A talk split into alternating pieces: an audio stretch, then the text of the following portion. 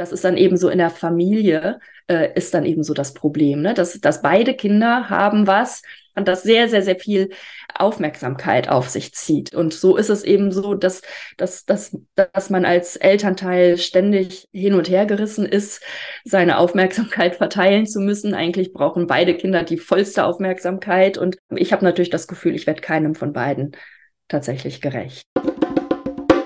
Also das ist auch das, was so bei unserem Großen so von Beginn an auch einfach herausfordernd war, war, dass er sehr, sehr viel Input eingefordert hat und das immer von Erwachsenen. Also er hat kaum erstmal so mit anderen Kindern gespielt. Das hat mich schon sehr früh, schon oft an meine Grenzen gebracht, weil ich mir dachte, ich kann nicht immer präsent da sein, ansprechbar, wach. Ich muss auch mal irgendwie in der Gegenwart meines Kindes auch mal irgendwie abschalten können.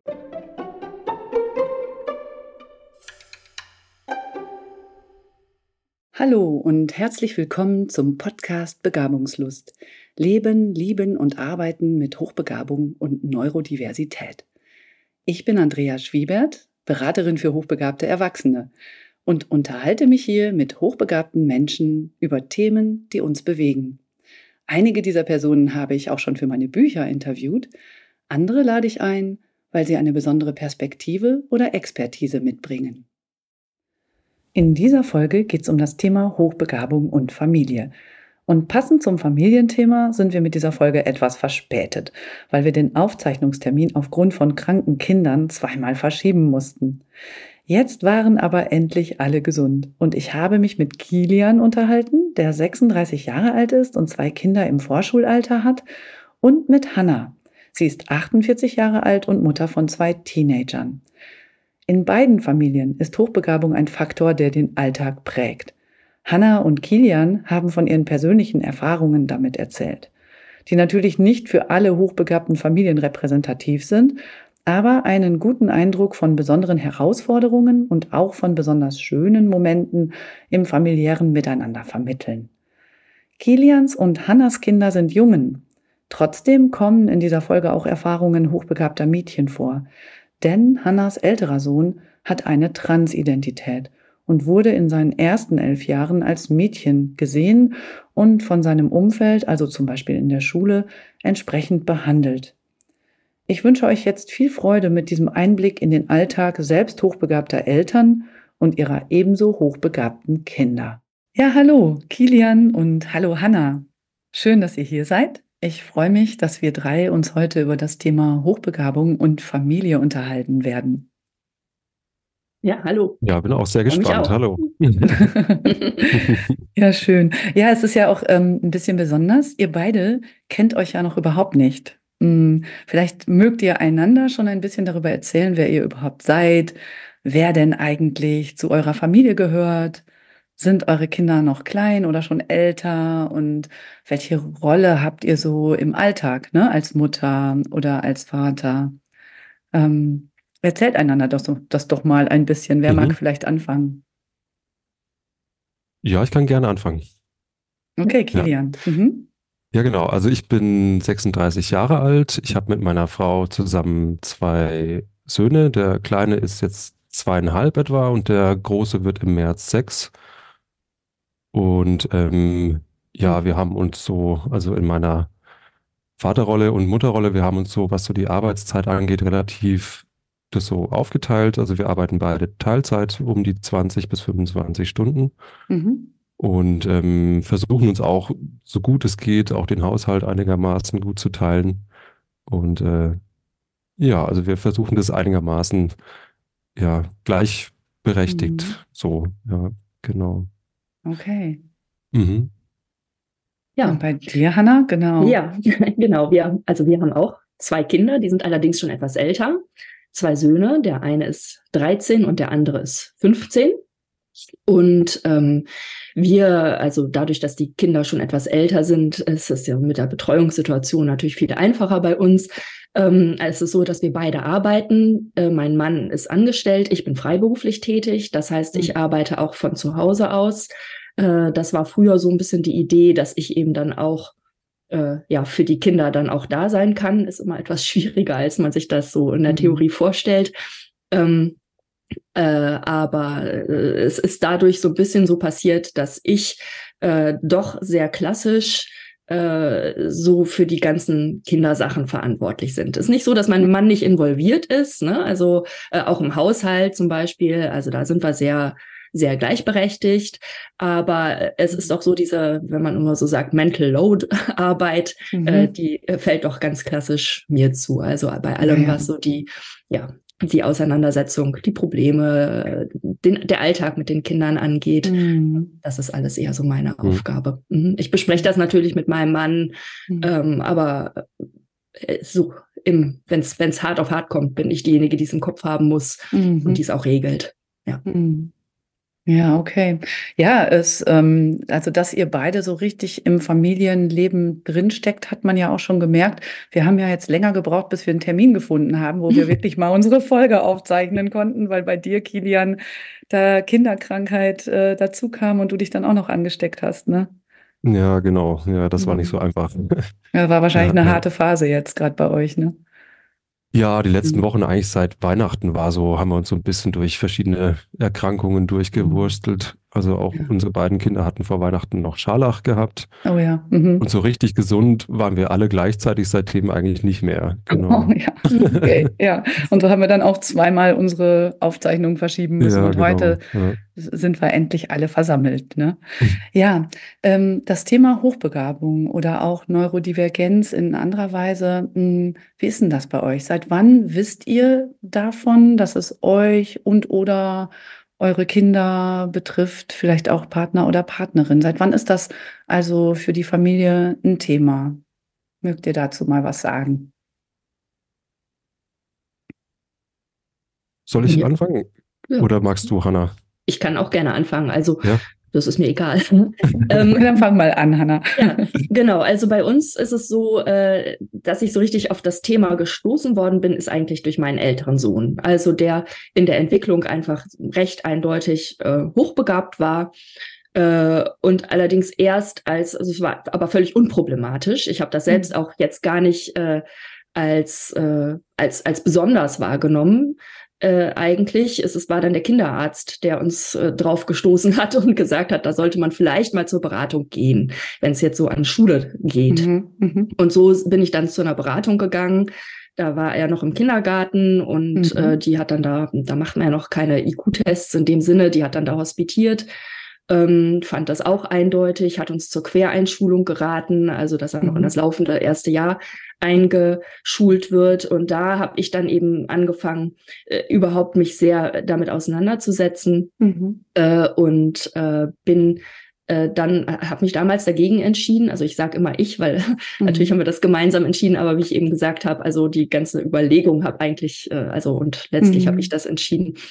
Also ähm, diese verfrühte Einschulung nicht ja, zu machen. Ja, genau, das nicht zu mhm. machen, genau, weil eben damals eigentlich noch keine Probleme da waren. So, ne? Und ja. ich selber eben auch, äh, also da springe ich dann schon zu mir, äh, ja. ein Jahr verfrüht eingeschult worden bin, sehr plötzlich auch letztlich. Also mhm. Also gleiche Situation, dass ich im Kindergarten einfach äh, ja letztlich nur noch da war, um den anderen Kindern vorzulesen. Das wurde mhm. damals nicht als Hochbegabung bezeichnet. Ne? Also insofern war, also ich bin nicht mhm. aufgewachsen mit ich ja, bin ja. hochbegabt. Also das war bei mir nie ein Thema. Mhm. Äh, ich habe mich auch nie hochbegabt gefühlt. Ähm, einfach weil es nie so bezeichnet wurde. Mhm. Aber äh, tatsächlich habe ich eine sehr parallele Entwicklung da so äh, durchgemacht und ähm, meine Erfahrung mit dem verfrüht eingeschult werden war jetzt nicht unbedingt optimal. Ja. So, ne, so dass ich dann okay. dachte, wenn da jetzt keine Not besteht, äh, mhm. mache ich das nicht. Und es bestand Aber das, keine Not. Mhm. Ja, okay. Ja, und deswegen haben wir das nicht gemacht. Äh, mhm. Und ähm, äh, dann sind natürlich dann doch irgendwann Probleme gekommen. So, ne? Ja, ähm, okay. also was ich, ich weiß, was gerade ja. fragen wollte, war, mhm. ähm, du hast gesagt, ähm, dass bei dir selber, dass du zum Beispiel schon vor der Schule lesen konntest. Ja. Das war, also solche Dinge gab es auch schon bei deinem älteren Kind bei deinem älteren Ja, Sohn? der, der hat fließend gelesen, der hat, der hat dicke ah, Bücher ja. gelesen, der hat, der hat Ronja Räubertochter gelesen zum Beispiel. Vor der Schule schon. Vor der Schule, ja, okay, ja. Also der konnte, ja, der konnte auch okay. schreiben. Aha. Also der konnte, ähm, ja, ja. Also der bist, konnte fließend ja. lesen. Und, mm. ja, das ist ja schon sehr ausgeprägt. Und bist du dann äh, dadurch auf deine eigene Hochbegabung gekommen oder war das? Ja, also ja, so ne, als, als. Wort Genau. dafür auch, weil Genau, also dass ich dann mich mit dem Thema überhaupt auseinandergesetzt habe, ne, das war und und und dann eben gemerkt habe, was was was sind überhaupt so Anzeichen für Hochbegabung ja, und ja. äh, und dann eigentlich und tatsächlich einfach, weil mein Sohn und ich uns sehr sehr ähnlich äh, waren und auch in der Mhm. ganzen äh, auch, auch dann in der Folge, in der Wahrnehmung, in der Selbstwahrnehmung, Mhm. in den Problemen, die aufgetaucht sind, äh, ja, habe ich mich immer wieder auch selbst Mhm. erkannt, so dass Mhm. das einfach bei mir dann auch ja immer mehr äh, sozusagen das Bewusstsein herangereift Mhm. ist. Ja, auch wenn es nie so hieß, Mhm. ähm, war es wahrscheinlich bei mir nicht anders so. Ne? ja. Genau, Und aber das war so das, das, wo ich überhaupt ähm, mit dem Thema in Berührung gekommen bin. Später, als dann die Probleme überhand nahmen bei meinem Sohn oder größer Mhm. wurden, äh, haben wir dann auch noch mal eine richtige Testung gemacht. Da war Mhm. dann so elf ähm, und die war also sehr eindeutig, also über Mhm. 140, wenn man mal als Zahl nennen soll. Mhm. Also ähm, ah, ja. genau, ja. Mhm. Und, Und- betrifft es auch den anderen Sohn und ähm, vielleicht auch deinen Mann? We- Weißt du das? Ja. Ist da auch so Ja, also Thema? Mhm. mein jüngerer Sohn, ich würde sagen, der ist auch hochbegabt, aber Mhm. ähm, also er möchte jetzt auch gerne getestet werden, aber wir haben es Mhm. bislang noch nicht gemacht, Mhm. weil es bei ihm einfach tatsächlich noch keine Probleme gab. Also er ist Mhm. da so durchgesegelt, er ist ein sehr Ja. zufriedener, ausgeglichener Mensch und ich, Mhm. äh, ne, bei meinem jungen, Mhm. älteren Sohn habe ich es ja auch nicht gemacht, weil ich Mhm. dachte, oh, ich muss das wissen und äh, so, Mhm. sondern äh, als es Probleme gab, haben wir es Mhm. gemacht, so, ne? Okay. Und bei meinem jüngeren Sohn gab es keine Probleme. Aber auch er Ja. ist relativ eindeutig. Also der hat zum Beispiel, ne, also wo es mal bei meinem älteren Sohn so die sprachlichen Fähigkeiten sind, Mhm. sind es bei ihm die mathematischen. Also als Beispiel, wir sind immer im ewig gebraucht zum zum Kindergarten zu kommen, weil wir an jedem Auto stehen bleiben mussten, um äh, die Differenz herzustellen zwischen der Zahl auf unserem Auto und der Zahl auf den anderen Autos, ja. Also wenn wir- Nummernschilder oder? Nummernschilder. Ja. Genau, Ah, also der Zahlenraum okay. bis 10.000 Ja. plus minus, den konnte er im Kindergarten, ja, weil er immer geguckt okay. hat, ah, guck, das hat 7825, was ist die, Mhm. ne, wir haben 208, Ah, ja. was ist da die Differenz, so, ne? Alles So, da klar. braucht man, braucht man lange bis zum, bis zum Kindergarten, wenn man das Da bei braucht man auch ausrechnet. Vielleicht nicht mehr unbedingt einen IQ-Test zu machen, Nee, glaube ich. genau. Aber ja. Genau, und er ist auch zum Beispiel da bei ihm, und ich meine, da kommen wir vielleicht später hin, auch so Ja. Unterschied Mädchen-Junge, ne? Also bei ihm ist das Mhm. in der Schule selbst erkannt worden, also die, äh, beziehungsweise Ah, er ist ja. selbst gefördert worden, ne? Mhm. Er Ah, hat ja. da selbst dann Mathe-Asse und, und, und, Mhm. und Unterricht in einer höheren Klasse. Und also da Mhm. ist so die Schule selbst drauf gekommen, dass er da Ja. besondere Fähigkeiten hat und hat das eben auch Mhm. entsprechend gefördert. So, ne? Okay. Mhm. Ähm, ja, genau. Mhm. Genau. Mein Mann, Ja, also, ne, der ist, ähm, also ja, der ist auch hochbegabt, auch wenn da nie ein, ein Mhm. Test äh, stattgefunden Okay. hat, würde ich jetzt aus meiner, einfach aus meiner Mhm. Erfahrung sagen, ja. Okay, wir, das ist sind, ja wir, haben alle vier irgendwas. Hm, okay, das ist ja jetzt für uns hier auch im Podcast ähm, in dieser Folge dann interessant, so als Hintergrund, ne? Mit was für Ja. einer Familie haben wir es jetzt bei Hannah zu tun? Okay. Bitteschön. Aha, ein erster kleiner Eindruck. Ja. Und bei dir, Kilian, wie sieht's da aus mit dem Thema Hochbegabung in deiner Familie und bei dir selbst und deinen Kindern halt? Ja, also für mich persönlich ist das Thema Hochbegabung eigentlich so seit einem Jahr etwa bekannt und ähm, habe mich aber im Vorhinein schon sehr, sehr lange irgendwie mit mir selber auch schwer getan und habe mich einfach, habe sehr lange mich gefragt, was, was denn bei mir so los ist, warum so dieses, dieses Nicht-Passungsgefühl, was du ja auch oft beschrieben Mhm. hast in deinen Büchern, ähm, das war für mich schon sehr lange Thema, aber dass es eine Hochbegabung sein könnte, die dazu geführt hat, das ist, weiß ich jetzt seit einem Jahr ungefähr. Mhm.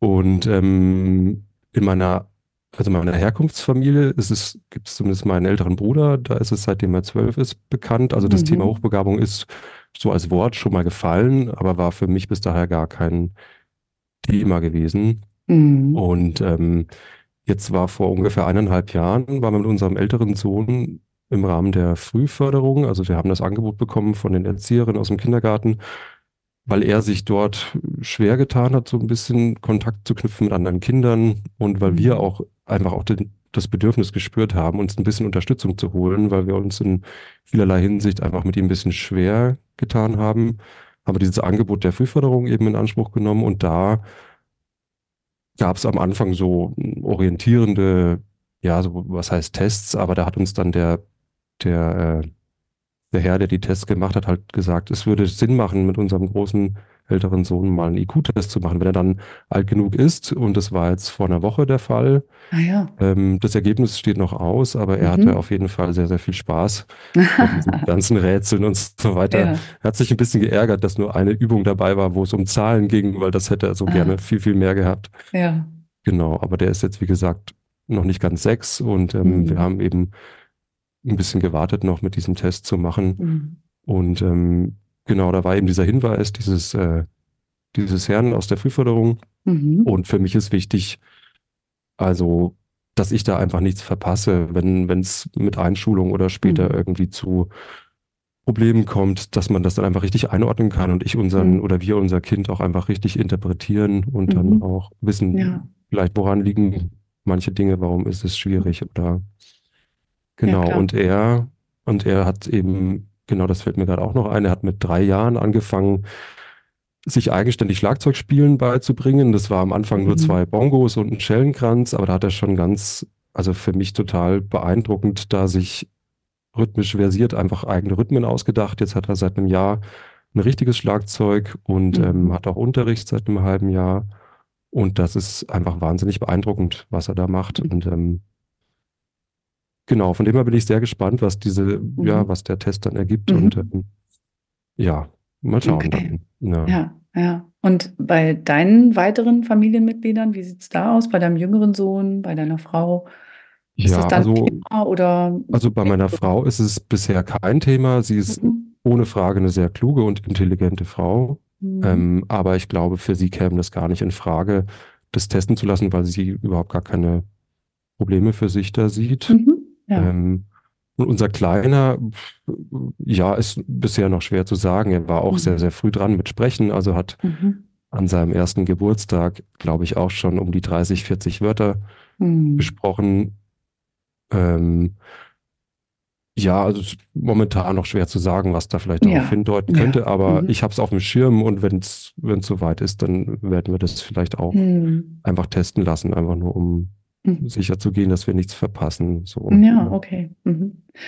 Ja, ähm, danke schon mal, ne? So dass ihr da auch Mhm. mal ein bisschen uns ein Bild gegeben habt, ähm, wie da das Thema Hochbegabung in eurer Familie überhaupt erstmal vorhanden ist, was das dann genau mit euch macht. Da gucken wir gleich nochmal Ja. genauer hin. Also grundsätzlich mh, finde ich vielleicht nochmal interessant zu sagen, ich kenne schon auch einige Hochbegabte, die sich bewusst gegen Kinder entschieden haben.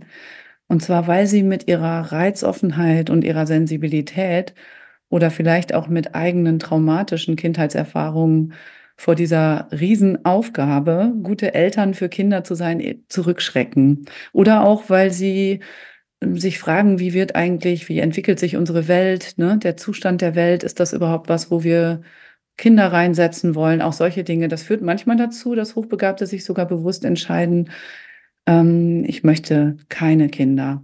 Viele entscheiden sich aber doch dafür. Und die haben dann halt oft Kinder, die selber auch hochbegabt sind oder vielleicht auch zusätzlich oder stattdessen in einer anderen Weise neurodivergent sind.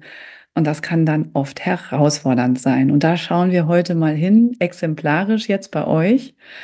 Ähm, natürlich in dem Bewusstsein, dass eure Erfahrungen jetzt nicht repräsentativ sind, aber gerade so Beispiele können ja dann sehr gut illustrieren, ähm, ja, was das so mit sich bringen kann, wenn ein Kind hochbegabt ist und die Eltern gleichzeitig vielleicht auch besonders sensibel sind, besonders, ja, auch aus der Norm fallen, ne, durch ihre Begabung. Ähm, wie war das denn eigentlich bei euch? Wusstet ihr schon immer, dass ihr Kinder haben wollt, jeweils? Wie ist es bei dir, Kilian? Eigentlich wusste ich das schon sehr, sehr früh. Ich hatte auch, Mhm. also ja, vielleicht so mit 14, 15 hatte ich so im, im Bekanntenkreis so die ersten Kontakte zu Kleinkindern oder Säuglingen. Und für mich war ab diesem Zeitpunkt eigentlich total klar, dass ich unbedingt Papa sein will. Ich Ah habe ja, auch aha. damals schon das Feedback so aus meiner Familie und Bekanntenkreis bekommen, dass, dass ich Mhm. total toll mit Kindern umgehen würde. Und ähm, für mich war damals schon klar, ich will auf jeden Fall Papa sein. Ja, Doch, das war für Okay. mich schon ganz Aha. früh klar. Ja, ja. Und bei dir, Hanna? Ja, ich habe das auch nie in Frage gestellt. Ich wollte immer Ah, Kinder. Ja. Ah, okay. Ja, ja, doch. Ihr wart da beide das- schon früh war- überzeugt. Genau, ja. Und auch, und auch ich so ähnlich wie du, Kilian, ich konnte immer Mhm. gut mit Kindern, ne? Also, Mhm. weil ich also irgendwie, also, und das ist dann vielleicht auch so eine Sensibilität vielleicht, ne? Also ich konnte immer, äh, ja, einfach die immer da abholen, wo sie gerade sind, sozusagen. So, ne? Also ich kann mich total gut in die Kinder einfühlen. Äh, und ähm, das hat mir einfach einen riesen Spaß gemacht. Also Kinder auch schon im kleinen Alter oder jungen Alter einfach so als richtige Menschen zu sehen. Mhm. Und die Kinder merken das dann auch. Und also Ja. ich konnte immer, immer richtig gut mit Kindern so. Also und Mhm. ähm, finde ich toll. Also ich, ja, für mich war das, Mhm. hat das nie in Frage gestanden, dass ich Kinder Ja. möchte. Mhm.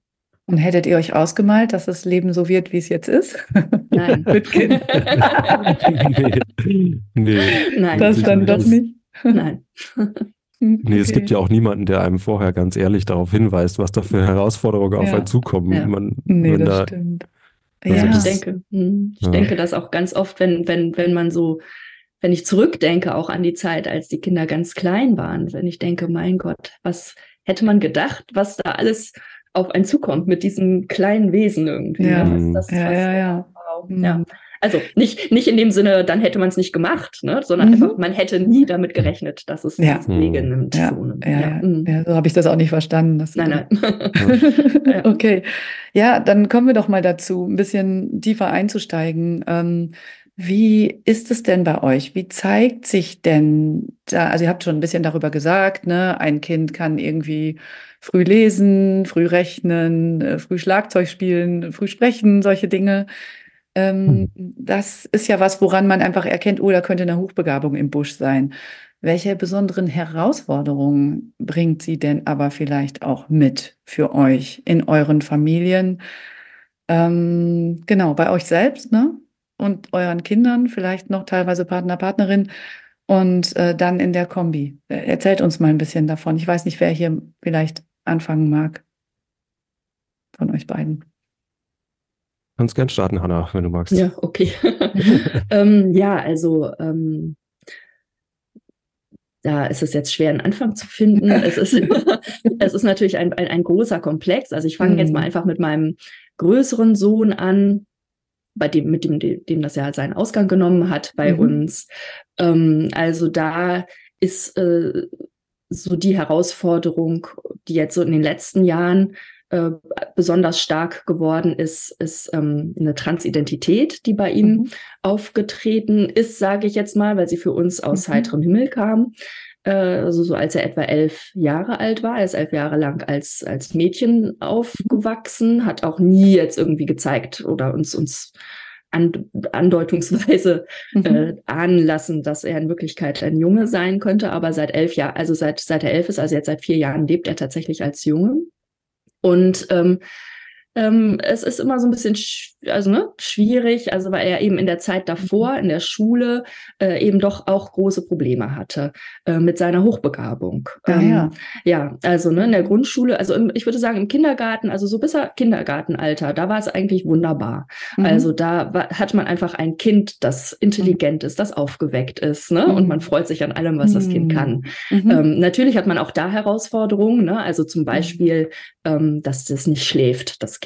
So, Ja, ne? Also so das okay. ist der Klassiker, ne? Also alle, alle Mhm. Eltern haben irgendwie zwei Stunden Mittagspause, nicht so ich, ne? Also weil das Kind Mhm. einfach äh, kein Schlafbedürfnis hatte, irgendwie auch Mhm. nicht als Säugling.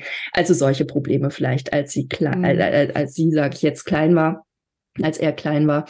Ähm, und dann Mhm. im Kindergarten ist es auch noch super, weil da kann ja letztlich jedes Mhm. Kind machen, was er will Mhm. und, ähm, und, und bekommt da seine Förderung. Und dann, sobald dann die Schule losgeht und man eben in so ein, letztlich in so ein Korsett äh, Mhm. gepresst wird, die Vergleichbarkeit losgeht und so weiter. Da gingen dann bei meinem Sohn letztlich die Probleme los.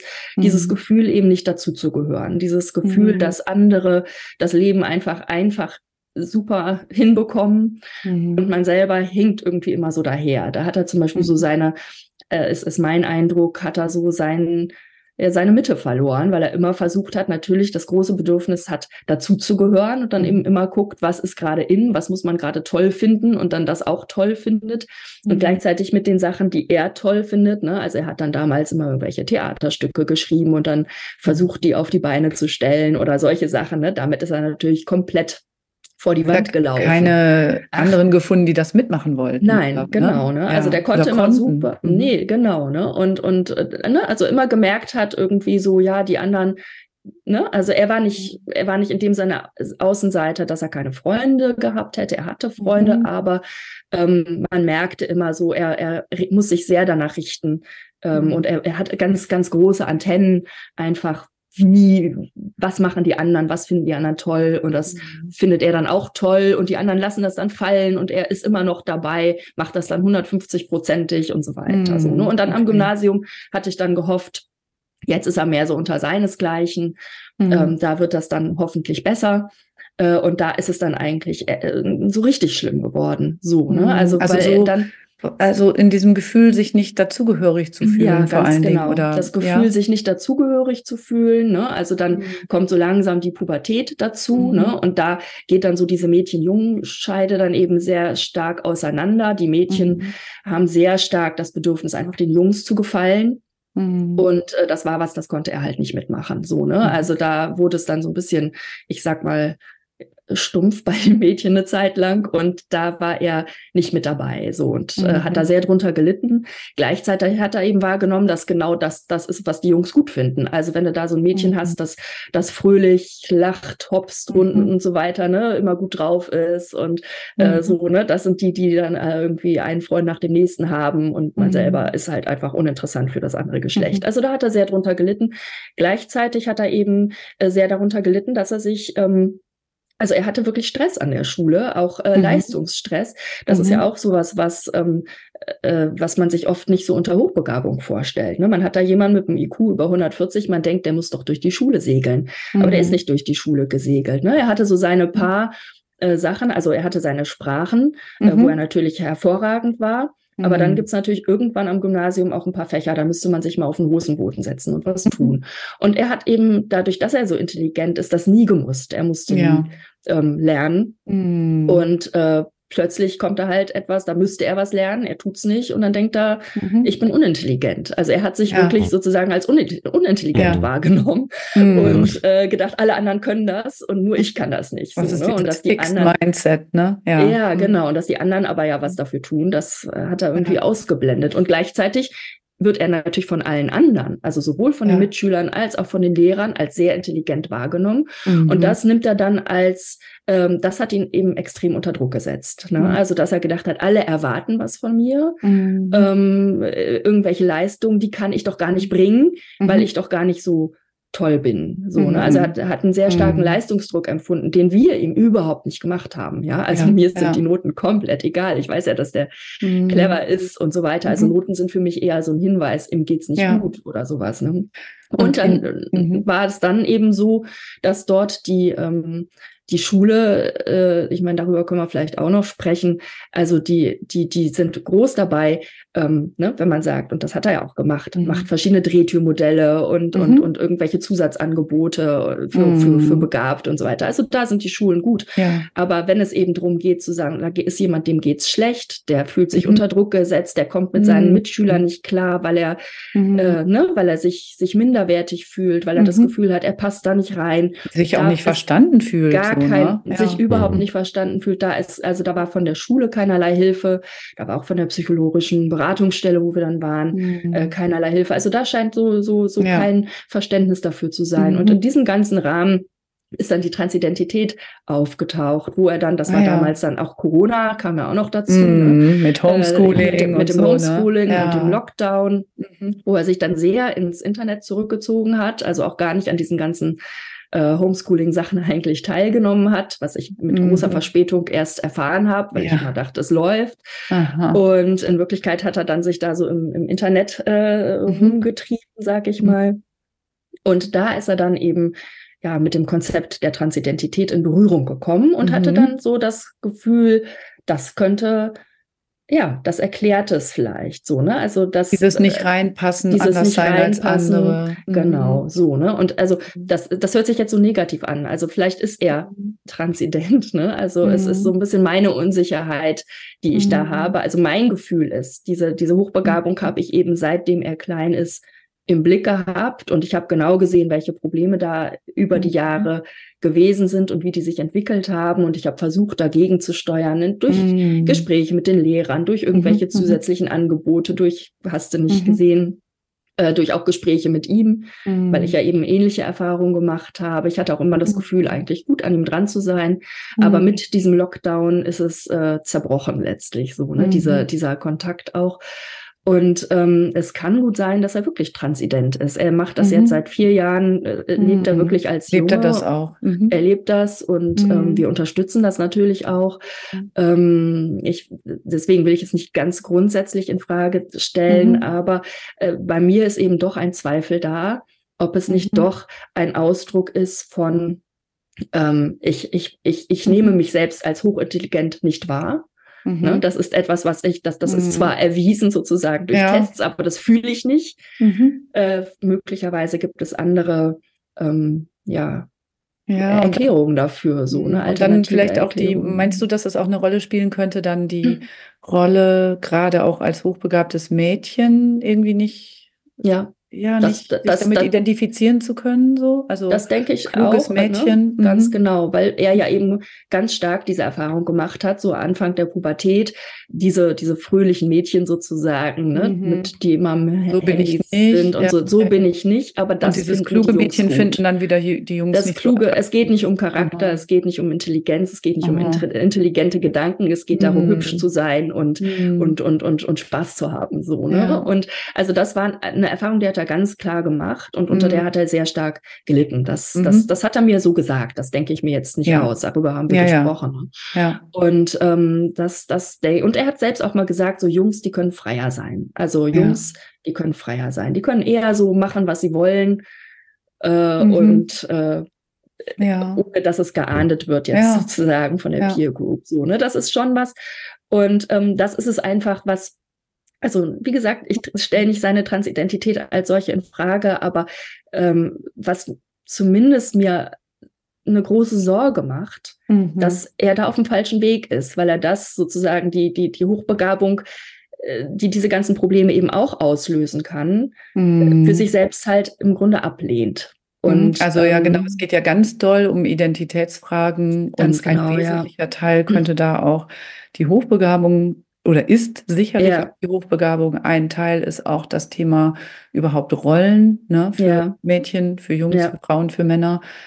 Und ähm, das mit der Transidentität, es kann natürlich ein Weg sein, also sich dann wirklich als Junge, ähm, wenn, wenn er merkt, dass er sich wohlfühlt als Junge und merkt, Mhm. das ist so, das ist meins, so, ne, dann spricht ja im Grunde nichts dagegen.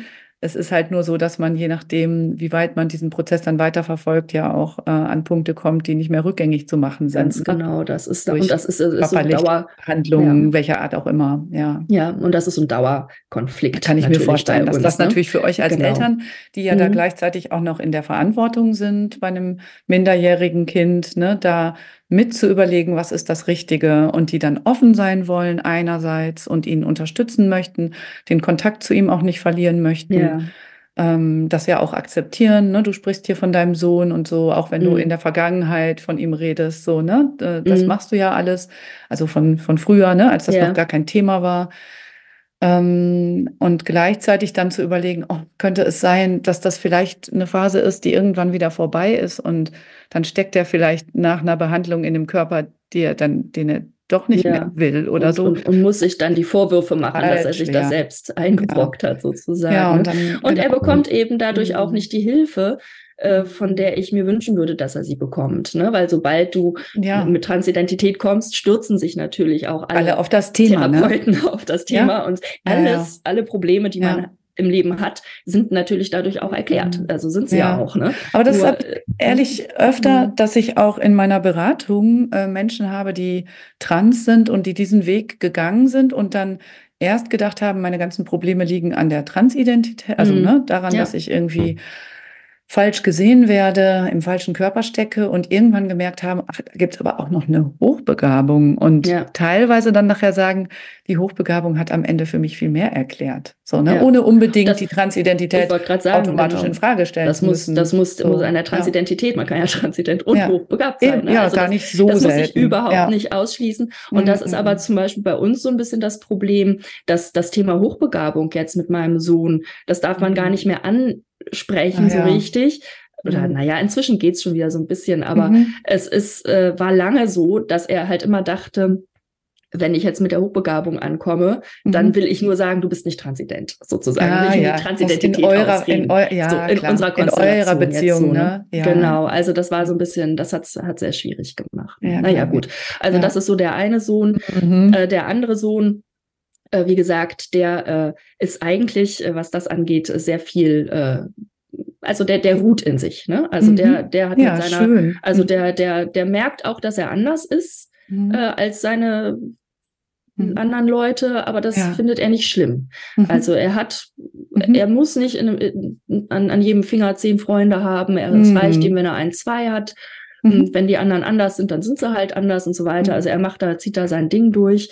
Ähm, er hat Probleme, sagen wir mal, anderer Art, mhm. die also, ähm, wo ich jetzt erstmal sagen würde, es hat mit der Hochbegabung jetzt gar nichts zu tun. Eben, er hat sehr, mhm. sehr viele Allergien tatsächlich, also mhm. multiple Nahrungsmittelallergien, die ihn sehr, sehr, sehr, sehr einschränken. Also er darf wirklich ja. kaum was essen in der Öffentlichkeit. Das sind auch nicht einfach mal so eben kleine Allergien, sondern das sind, er ist eben Anaphylaktiker. Also er ist dann auch mhm. in einer lebensbedrohlichen Situation, wenn er dann doch mal was zu sich mhm. nimmt. Und kleine äh, Mengen die, schon, ne? Hast kleine, du mir schon erzählt. Kleine Mengen, genau. Und es, diese Situation hat es auch schon gegeben. Mhm. Also wo er dann, wo er dann mit Notfallmedikamenten und, und äh, mhm. Rettungswagen und so weiter unterwegs sind. Also der hat sehr früh äh, so dieses Bewusstsein dafür entwickelt, dass er auch sterben könnte. So. Ne? Ja. Ne? Und ja. ähm, durch sowas Natürliches wie ähm, Nahrung zu sich zu nehmen. So, ne? Ja. Und äh, das mhm. ist für ihn natürlich sehr schwer.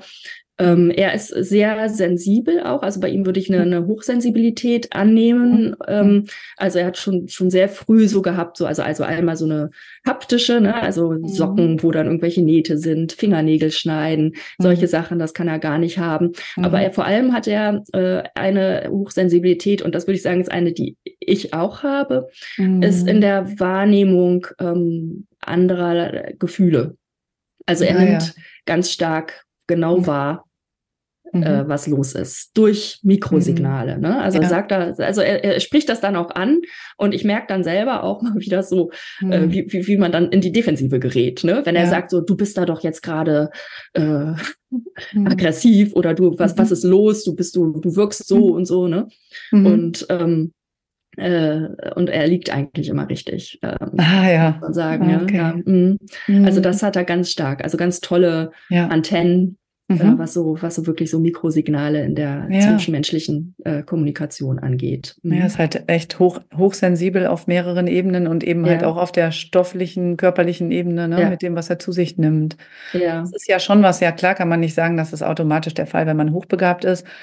Aber so eine Sensibilität auch, äh, was Allergien und so angeht, sind schon, ne, gibt es schon auch häufiger bei Hochbegabten. Mhm. Also wenn ich und, das jetzt, ja. Mhm. Und dann wollte ich noch also vielleicht abschließen, um das beides ein bisschen mhm. zusammenzubringen, noch sagen, ja. das ist dann eben so in der Familie, äh, mhm. ist dann eben so das Problem, ne? dass, dass beide Kinder mhm. haben was, was sie zum, ich will jetzt nicht sagen zum Problemkind machen, aber zu einem Kind machen, das sehr, sehr, sehr viel Aufmerksamkeit ja. auf sich zieht. Ne? Also mein Sohn durch seine wirklich extremen Allergien, das ist natürlich mhm. ständig ein Thema, äh, mhm. einfach weil man ja nicht fünf Minuten mal locker lassen kann. Da muss man ja mhm. permanent drauf achten. Mhm. Ähm, äh, und äh, eben mein anderer Sohn, mit mhm. seiner Transidentität ja. und den Problemen, die er da so hat äh, und die sich daraus ergeben mhm. haben, auch in den letzten Jahren, ähm, ist auch etwas, was sehr seine die mhm. Aufmerksamkeit auf sich zieht. Und so ist ja. es eben so, dass, dass, dass, dass man als Elternteil ständig ähm, ja, hin und her gerissen ist, mhm. seine Aufmerksamkeit verteilen zu müssen. Eigentlich mhm. brauchen beide Kinder die vollste Aufmerksamkeit. Mhm. Und äh, manchmal denke ich auch, wer weiß. Ne? Also, äh, also mhm. ich habe natürlich das Gefühl, ich werde keinem von beiden tatsächlich gerecht. Mhm. So, ne? Mhm. Ich meine, das ist wahrscheinlich etwas, was alle Eltern fühlen. Ja, und dann Aber noch mit Berufstätigkeit. Und, ne? mit und die Partnerschaft will man auch noch ja, irgendwie ja. leben und mhm. so. Und äh, vielleicht mal ganz kurz auch ab und zu was für sich tun. Das geht dann, glaube ich, ganz das oft. Fällt, ganz das fällt eigentlich immer hinten rüber, ja. ja. Mhm. Weiß. Mhm. Ja, und ja. wenn ich mir so vorstelle, für das eine Kind, da musst du ja auch total viel ähm, passend kochen und Essen ja. geben und solche Dinge in jeder möglichen Situation, ne? Da gibt es ja, ja, keine Party oder so, wo der einfach Nein. hingehen kann und normal Nein. mitessen kann. Das gibt es ja einfach nicht. Genau. Und dann mit dem äh, älteren Sohn müsst ihr euch ja damit auch auseinandersetzen. Wie werdet ihr im, in der, äh, im Umfeld wahrgenommen? Ne? Seid ihr dann auf einmal vielleicht die transphoben Eltern, weil ihr nicht unkritisch sofort jeden Weg mitgeht oder so? Ne? Das ist, stelle ich mir schon echt herausfordernd vor. Und ich frage mich so, gibt es denn Menschen in eurem Umfeld, von denen ihr euch verstanden fühlt oder wo ihr manchmal ja über diese Situation so sprechen könnt, äh, du und dein Mann, Hanna? Ähm, ja, oder ist das schwierig auch, da Verständnis überhaupt zu finden? Also Leute, die das echt nachvollziehen können, wie herausfordernd das alles ist.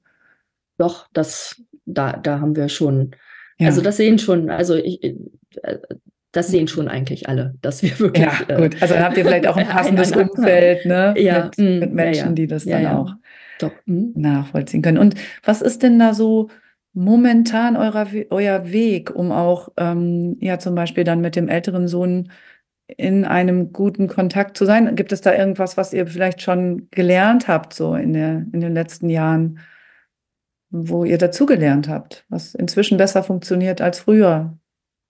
Frage ich mich gerade so. Mhm. Ja, also es ist ähm, schwierig, aber ich versuche einfach immer ähm, trotzdem an ihm dran zu bleiben. Mhm. So, ne? Also ähm, es, wir haben sehr konfliktreiche Jahre hinter uns. Mhm. Ähm, und ich versuche einfach, also ich bekomme natürlich auch sehr viel Aggressivität auch Mhm. ab und äh, finde das natürlich nicht leicht. Ich bin auch nur Mhm. ein Mensch, Mhm. habe auch selber Angst natürlich um unser äh, um unser Verhältnis, dass ja, dass unser Verhältnis wirklich kaputt geht. Ne? Ja. Und und ähm, da ist einfach mein meine Strategie. Äh, also ich, es ist so ein Thema. Ich kann nicht aus meinen, also ich kann nicht abweichen, weil wenn ich abweiche, also ne, meine meine meine Haltung ist, ich möchte das mit den Hormonen möglichst lange rauszögern, Mhm. äh, damit er eben nichts, nichts äh, Irreversibles Mhm. macht Mhm. zu einem Zeitpunkt, ja, wo einfach man noch denkt, Mhm. Ist noch möglicherweise äh, steckt was anderes dahinter. Ich möchte Mhm. einfach nicht, dass er was tut, was er hinterher bereut. Und Ja. solange das geht, würde ich das gerne. Ja, Mhm. möchte ich, dass er die Chance hat, Mhm. äh, das erst später zu machen. Das sieht er natürlich völlig anders und das ist Mhm. ein, das verstehe ich auch, das Ja. verstehe ich total. Mhm. Und das ist aber eben jetzt ein Konflikt. Und Ja. ähm, da äh, versuche ich einfach, wenn dann von ihm Aggressivität kommt, Mhm. äh, das nicht als gegen mich persönlich Mhm. gerichtet zu sehen, sondern ich versuche Mhm. einfach zu erkennen, wie geht es ihm Mhm. und, ähm, und, und versuchen trotzdem einfach mit ihm im Gespräch zu bleiben, zu sagen, also wirklich über mich zu sprechen. So Mhm. ist eigentlich meine Strategie, dass ich Mhm. nicht sage du, du, du, sondern ich, ich, Mhm. ich. Also ich Ja. ähm, habe Angst, dass so und Ja. so und ich Mhm. habe das Gefühl, dass so und so Mhm. und ähm, Also du Äh, versuchst äh. schon sehr stark, nicht irgendwie mit so einer äh, ich habe die Weisheit gefressen, hier geht's lang, äh, Attitüde zu kommen, ne? sondern wirklich auch ihn zu sehen, aber auch Ja. zu sagen, was ganz ehrlich deine ja, Bedenken genau. und Sorgen sind und, Und eigentlich ja eigentlich ja aus Sorge um ihn, ne? Ja. Eigentlich damit Und- es ihm gut geht, ja. genau. Und ähm, das hoffe ich einfach, dass das auf lange Sicht zu, bei ihm ankommt. So, Ja. ne? Auch Mhm. wenn er das im Moment vielleicht nicht so sehen kann. Ne? Im Ja. Moment bin ich dann eher so seine, Mhm. seine Gegnerin. Mhm. Ähm, auch das ist was, was wahrscheinlich viele Eltern eines pubertierenden Kindes äh, so spüren. Ich habe das Gefühl, ich spüre es natürlich noch mal stärker. So, Das ne? noch Also es ist schon noch mal, ja. es ist schon noch mal heftiger. Mhm. Äh, ich bin auch oft neidisch, muss ich sagen, wenn ich andere El Eltern sehe, Ja. wenn die einfach so Arm in Arm mit ihren Kindern Mhm. durch die Gegend laufen und ich denke so, ach, Mhm. ne, So ich kann's auch manchmal sein. gerne so ne. Hoffen aber wir mal, ich dass das noch glaube, kommt. genau, ne? ja. Also ich, Mhm. ich, ich muss einfach, es bleibt mir letztlich nichts anderes äh, übrig, als darauf zu vertrauen, Ja. dass er letztlich das doch zumindest später irgendwann sieht, dass es keine Gegnerschaft war, sondern dass ich wirklich auf seiner Seite bin. Ne? Ich meine, Ja. das ist das, was mir eigentlich am, am, am meisten wehtut, ist, dass er das Mhm. Gefühl hat, ich bin nicht auf seiner Seite. Ja. Ne? Okay. Das, denn das ist ja das, was man seinen Kindern vermitteln möchte, dass Mhm. sie sich immer auf einen verlassen können, dass man Mhm. sie liebt, egal was. Mhm. Und dass, ja, dass, dass ich als Mutter und wir als Mhm. Eltern aufs, auf ihrer Seite sind, ne? Also ihrer Ja. im Sinne von de, der Kinder. Mhm. Und ähm, dass das etwas ist, was unser Sohn jetzt gerade nicht von uns ähm, merkt, Ja. das tut mir in der Seele weh. Das ich das berührt mich, wenn du am das sagst. schlimmsten. Ja. Kilian, wenn du das alles so hörst, was denkst du dazu? Was sind, kommen da bei dir für Gedanken hoch? Mhm. Ja, also erstmal, Hannah, finde ich es total toll, wie reflektiert und äh, schön du das geschildert hast, diese ganzen Gedanken und Probleme und ähm, ja, hat mich auch sehr berührt gerade irgendwie. Und ich merke so, dass ich so auch mir denke, oh Gott, da kommen ja auch noch ganz andere Herausforderungen wahrscheinlich in der Zukunft auf mich und meine Frau und die Kinder zu. Ähm, es gibt ja diesen wunderbar abgedroschenen Spruch, den ich Mhm. eigentlich total daneben finde, aber dieses kleine Kinder, kleine Sorgen, große Kinder, große Sorgen. Mhm. Äh, da ist schon was dran, aber momentan ist, sind es nicht die Sorgen, die ich mir mache, die so die größte Herausforderung darstellen, sondern einfach der, der Mangel an Kapazität, so, also der Mhm. Mangel an äh, Energie, die mir übrig bleibt mit zwei Mhm. sehr fordernden Kindern, die einfach sich beides Ja. schwer tun, Ja. äh, sich selbst zu beschäftigen und sehr, sehr viel Ah, ja. sehr viel Aufmerksamkeit, Aufmerksamkeit einfordern. Hm, Das ist so genau, meine erzähl mal so ein bisschen, wie es bei euch ist, weil das stimmt vielleicht mit dem kleine Kinder, kleine Sorgen, große Kinder, große Sorgen, aber dieses mega anstrengende rund um die Uhr gucken müssen, ne? Wie beschäftigen sich die Kinder oder wie beschäftige ich die?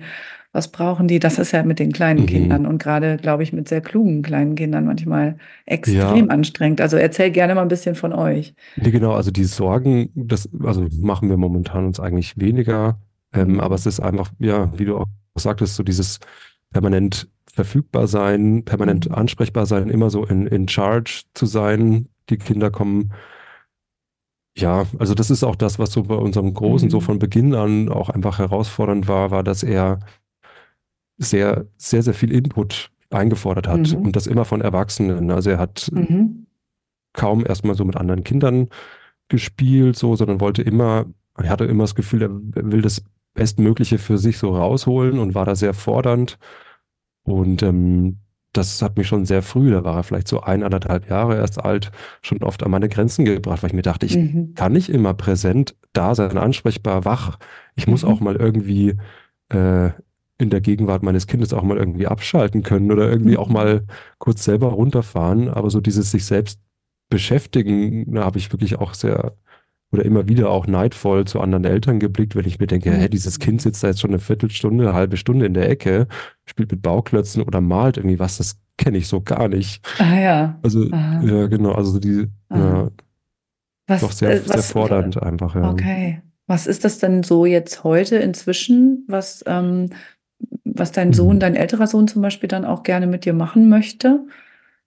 Ja, also er will natürlich total gerne mit mir Musik machen. Also Ah, ich ja. spiele selber auch Gitarre und Klavier Mhm. und ähm, das ist was, was, was er total liebt und was ich Das ist ja eigentlich aber auch. auch was Schönes, ne? Nee, das ist auch total schön. zwischenzeitlich zumindest. Mhm. Nee, genau, das ist, da merke ich nur, dass ich da nach einer halben Stunde oft abwinken muss, weil ich sage, okay, das war mir jetzt einfach zu laut, weil wenn wir Musik machen, dann ist es natürlich irgendwie auch laut, muss ja, muss ja laut sein, weil sonst äh, macht es keinen Spaß. Und da muss ich dann sagen, okay, nach einer halben Stunde, ich, äh, ich streiche die Segel, ich muss mich jetzt zurückziehen, weil ähm, aber das ist was, Mhm. was wir beide, das ist ein ganz großer Schatz, den wir haben. Also dieses Mhm. zusammen Musik machen, das ist echt, ja, das ist echt total schön. Ja. Mhm. Und ähm, was mittlerweile schon auch besser geworden ist, also wir haben uns auch ein bisschen entspannt, was so dieses neben dem Spielen zum Beispiel anhören, Musik oder Hörspiel Mhm. oder so, da waren wir Mhm. am Anfang schon sehr, sehr restriktiv. Mhm. Aber wir merken einfach, dass er das braucht für Mhm. sich hin und wieder, vor allem nach dem Mhm. Kindergarten, wo einfach auch viel Input so da ist, dass er sich zurückzieht mal eine Stunde und dann ist er wirklich in seinem Zimmer, hört was an und dann bastelt er. Dann schneidet, schneidet er was mit der Schere, hat mit Ja. Kleister, bastelt er irgendwelche Sachen zusammen Mhm. und dann ist er mit sich auch so zufrieden. Aber es braucht für ihn Ja. trotzdem noch einen Kanal zusätzlichen Input, Du, das ist aber er total typisch für viele ja, hochbegabte Kinder. Habt ihr wahrscheinlich dann auch schon in der Beratung oder so mal ja, gehört, genau. ne? Also Das, da, genau, das haben wir Mhm. mittlerweile akzeptiert, dass es einfach so ist. Und Mhm. ich, ja, wenn er das braucht, dann, dann braucht er das einfach. Und ich bin Mhm. dankbar für die Zeit, wenn er wirklich mal eine Stunde auch in seinem Zimmer, ich das Gefühl habe, okay, Mhm. er ist, er ist zufrieden. Mhm. Ich bin nicht die ganze Zeit, äh, muss nicht die ganze Zeit für Mhm. Unterhaltung sorgen. Mhm. Ja, genau. Mhm. Und der Kleine, der war da von Beginn an schon ein bisschen besser drin. Also der, der macht das auch Mhm. heute, der ist, fährt total wie viele, glaube ich, Kinder oder Jungs in dem Alter auf Autos, Fahrzeuge jeglicher Art ab. Und ähm, er kann wirklich eine halbe, dreiviertel Stunde, dann hat er so eine, so eine selbstgebastelte Straße mit Pappkarton auf dem Mhm. Teppich und dann schiebt er die Autos in die eine Richtung, Mhm. bis sie dann alle hintereinander stehen, dann dreht er das erste um, fährt wieder in die andere Richtung und dann, und da kann er dann Mhm. fast mal eine halbe Stunde Ja, die da Autos hin das und her doch. schieben. Ah ja, okay. Ja, genau. Ja, Nee, das, ja. das, das schaue ich auch einfach gerne zu und genieße das, wie er da. Mhm. Ja, genau. Aber du hast halt schon mal mir auch erzählt, dass das ähm, eigentlich so anstrengend sein konnte jetzt in den letzten Jahren mit den beiden Jungs, dass zum Beispiel so Modelle wie, dass deine Frau und du euch mal entlastet und eine oder einer mal ein Wochenende wegfahren darf und die andere Person kümmert sich, das andere Elternteil kümmert sich dann halt um die Kinder, dass ihr das teilweise echt nicht machen konntet, weil die Person, die da geblieben wäre, Mhm. Zusammengebrochen wäre, so ungefähr. Ne? Also es klingt schon Ja. echt anstrengend, wie das, Das bei ist euch schon jetzt auch- war. Ja, nee, das ist schon auch nach Mhm. wie vor immer noch so. Also Ja, ja. so dieses, also so wir haben nach wie vor immer noch diese Hemmung, dem anderen beide für einen längeren Zeitraum und sei es vielleicht Mhm. auch mal für ein Wochenende Mhm. zu überlassen, weil, weil man genau weiß, der andere hat jetzt gerade echt eine ganz schön harte Zeit. So. Ja. Ja. Und, ähm, Mhm. und dann kann man dieses für sich sein auch gar nicht so richtig genießen, weil man weiß, der andere, Mhm. Das kostet den gerade sehr viel, mir diesen Mhm. Freiraum zu ermöglichen.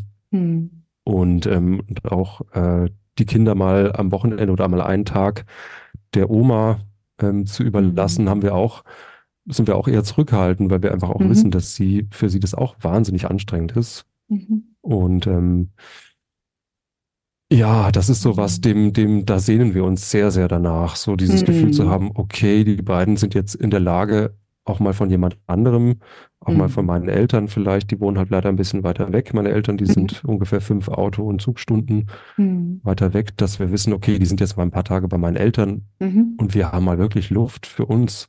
Mhm. Das ist was, da warten wir immer noch sehr sehnsüchtig Ja. drauf, dass Ja. das, dass das mal kommt, ja, ja. Und dass ähm, eure Kinder, besonders euer älterer Sohn, so viel einfordert, ne? Ist das was, Mhm. wo ihr, ähm, wo andere Menschen in eurem Umfeld das nachvollziehen können, die vielleicht Kinder haben, bei denen das nicht so ist? Oder denken die, ihr seid dann so vielleicht überbehütend, super anspruchsvolle Eltern, die, Mhm. also so, ne? Merkt ihr da auch mal Verständnis?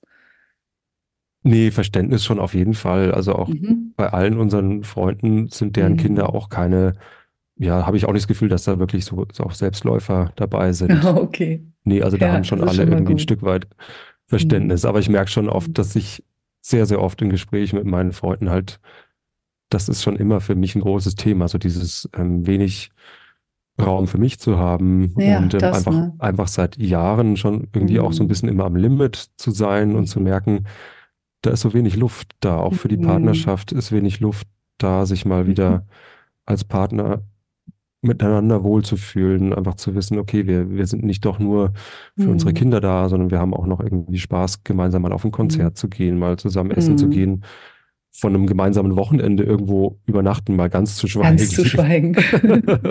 Ja, aber Ja, ich glaube, also genau. ich meine, das ist ja eh so, ne? Diese Kleinkindzeit ist halt gleichzeitig ähm, überfordernd, ne? Weil man so wenig Raum für sich hat und ähm, ständig ja nicht gut schläft und ständig gebraucht wird und auch intellektuell wiederum unterfordernd oft, ne? So auch Ja, die das, Musik machen miteinander, ja, okay, gut, ne? Macht total Spaß, ist aber natürlich anders, als wenn du da deine Band hättest oder so, nee, ne? klar. Ja, ja, Und, ja und das ist, glaube ich, einfach was, was für Hochbegabte nochmal besonders extrem ist. So oft. Ne? Dieses gleichzeitig, dass man ja eigentlich ein besonders großes Bedürfnis oft hat, oft hat, auch nach ein bisschen Rückzug und Zeit für sich und eigene Projekte. ja, ja. Und andererseits aber auch ein Bedürfnis hat nach intellektueller Stimulation, die dann nicht immer gegeben ist mit kleinen Kindern. Ja, Ja, das, Ja, das kommt so langsam. Also unser mhm. Großer, der hat auch wie ich wahnsinnig viel Spaß an solchen Zahlenspielereien. Also wir ah, setzen ah, ja. uns dann hin und überlegen uns, okay, mhm. ähm, ja, zum Beispiel die Planeten in unserem Sonnensystem, mhm. wie, wie schnell bewegen sie sich um die Sonne? Und gibt es da irgendwie eine Abhängigkeit von der Entfernung zur Sonne, dass der eine jetzt schneller mhm. seine Umlaufbahn dreht also die relative Geschwindigkeit sehr hoch ist, aber die Umlaufbahn natürlich mhm. dann länger braucht. Mhm. Und da sitzen wir dann eine Stunde zusammen mit dem Taschenrechner in der Hand und haben und sind selig. Also, das ist toll. Das ist ja. total schön. Also ja. ja das genieße ich sehr. Meine Frau ist dann immer so ein bisschen, ja, ja jetzt äh, überfordere ihn mal damit nicht oder dränge ihn da bitte nicht zu sehr in diese, in diese technische, astronomische mhm. Richtung.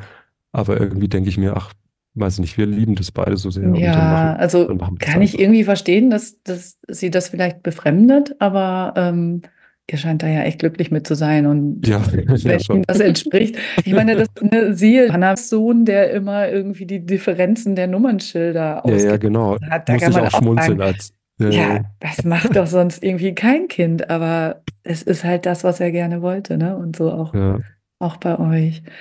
Mhm. Also Hanna, wie ist das, wenn du das jetzt hörst, was Kilian erzählt? Ähm, kommt dir da einiges noch bekannt vor? Auch diese Mischung aus Über- und Unterforderung auf diese Weise aus der Zeit, als deine Kinder kleiner waren? Ja, auf jeden Fall. Also das war bei uns sehr, sehr ähnlich. Ne? Die waren ja auch, mhm. also hatten auch einen gleichen Abstand wie bei euch, ne? zwei Jahre mhm. dazwischen. Das heißt, man hat natürlich eben auch eine Phase, wo man eben zwei recht kleine Kinder da hat.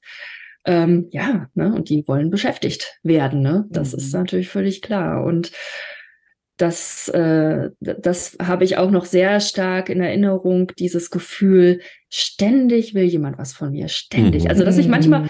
selig war, wenn ich fürs Kochen abgestellt war, ja, weil, ja, da, genau. weil du sagst, so, die Zwiebel, ich nehme die, wann ich die will, nicht wenn sie schreit, nimm mich, nimm mich, jetzt ich will geschnitten werden, sondern ich sag, jetzt kommt die Zwiebel dran, so, ne, so dieses, also ja, dass man einfach so selbst in diesem so mhm. minimalen Rahmen einfach mal frei ist zu sagen, jetzt mache ich das und jetzt mache ich das und nicht ständig irgendjemanden an sich dranhängen hat, der einen mhm. stark fordert. So, ne? Also das ist, war einfach eine sehr körperliche, also habe ich als, als körperliche mhm. äh, Erinnerung so dieses, ja. also dass, dass ich nicht mehr ein Eins, ein, also dass ich als Mensch nicht mehr alleine war, sondern immer irgendwen mit an mir mhm. dran hatte und ähm, mhm.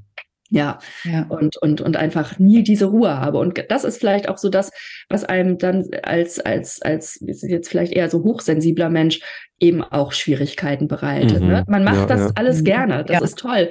Und äh, also ich habe gerade eigentlich auch diese junge Zeit als toll in Erinnerung, so wie du sagst, die Sachen, die man mit den Kindern macht, man freut sich ja über alles, was die können, man freut sich, mhm. dass die intelligent sind, die sind clever, die sind interessiert. Ne? Man kann mit denen mhm. Sachen machen, die eben über äh, Teletubbies hinausgehen irgendwie so. Ne? Mhm. Und ähm, das, das ist ja toll. Und mhm. das macht auch Spaß und Freude. Und gleichzeitig hat man einfach mhm. ja auch das, also ich habe das Bedürfnis zum Beispiel nach Ruhe und nach mhm. körperlicher Unangefasstheit, sage ich jetzt mal, ja. Mhm. Also das, mhm. das, das wird bei mir irgendwann ganz, ganz stark, dass ich denke, oh, ich kann keine Geräusche mehr ertragen jetzt gerade so und keine ja, Geräusche mehr ertragen können ja, ja, ja, mit Kindern. So äh, ne? Ah, und, und da, da, dann, dann, dann wird das irgendwann so eine Angespanntheit, die man, die man so hat die einem total leid tut, weil man ja das gar nicht, ne, die Kinder sollen ja so sein, die können, man will ja gar nicht, dass die anders sind, aber man mhm. selber kann es einfach irgendwann mhm. nicht mehr ertragen.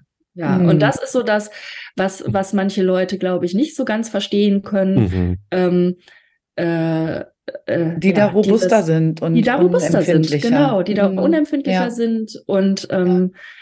Äh, die, ja, die das einfach besser aushalten können. Also wie, wie ja. sehr man selber auf dem Zahnfleisch geht, mhm. ähm, weil man einfach, ähm, ne, also und damit meine ich jetzt, wie du sagst, so über gemeinsames Wochenende denkt ihr gar nicht drüber nach. Nee, ja. also einfach, also das, das darüber habe ich auch nicht nachgedacht, ne? aber so, also so einfach mal, oh, einfach mal nichts, was mhm. auf einen permanent einströmt. Mhm. So, ne? Ja, ja. Und das ist was, was unser einer vielleicht weniger gut haben kann als, als jetzt andere Menschen. Und das ist, glaube ich, das, ja, bisschen, wo man wo man selber dann auch, wo es schwer ist, das zu vermitteln. Ja, so, ne? die ein bisschen also, weniger sensibel sind ja. und ähm, mhm. ja, ein bisschen weniger selber aus der Norm rausfallen. So. Mhm. Also ich möchte auch noch mal sagen, es gibt natürlich hochbegabte Familien, die ähm, mit weniger Herausforderungen zu kämpfen haben, als ihr beide sie jetzt beschrieben habt. Ne? Mhm. Und auch welche, die die Hochbegabung in der Familie überhaupt nicht als Belastung erleben Ähm, das finde ich einfach auch nochmal wichtig zu sagen. Aber es Mhm. ist schon ganz oft so das Thema, was können Eltern tun, ne, wenn sie selber und ihre Kinder besonders sensibel sind und irgendwie nicht so ganz in die Welt reinpassen. Ne? Mhm. Und das potenziert sich dann halt einfach. Mhm. Also wie kann man für sich selbst da sein und auch für andere, ne? Oder für andere und trotzdem noch für sich selbst. Ja, ja, Und ja. da geht es aus meiner Sicht auch immer darum, sich selbst überhaupt gut zu kennen und die eigenen Bedürfnisse wahrzunehmen, so. Und auch das, wo komme ich selbst eigentlich her? Und deswegen denke ich, das ist vielleicht eine ganz gute Überleitung, um auch noch mal so ein bisschen zu schauen, hm, wie war das denn in euren Herkunftsfamilien? Auch da vielleicht äh, mit dem Thema Hochbegabung. Ähm, Kilian, du hast das eben schon mal kurz angesprochen, dass dein Mhm. Bruder, glaube ich, als ähm, hochbegabt auch diagnostiziert schon war, ne? so als, als Zwölfjähriger. Also, Also war Mhm. das Thema Hochbegabung jeweils in eurer Kindheit und Jugend irgendwie schon Thema oder ist das erst später klar geworden? Hanna, du hattest auch schon erzählt, du konntest auch schon vor der Schule lesen, aber es wurde nicht Hochbegabung genannt. Also mich würde so interessieren, inwieweit war das auch in eurer Herkunftsfamilie irgendwie was, was schon eine Rolle gespielt hat? Ähm, fang vielleicht mal an, Kilian, weil genau. ja, genau. Also wie gesagt, es war eben mein älterer Bruder, der, Mhm.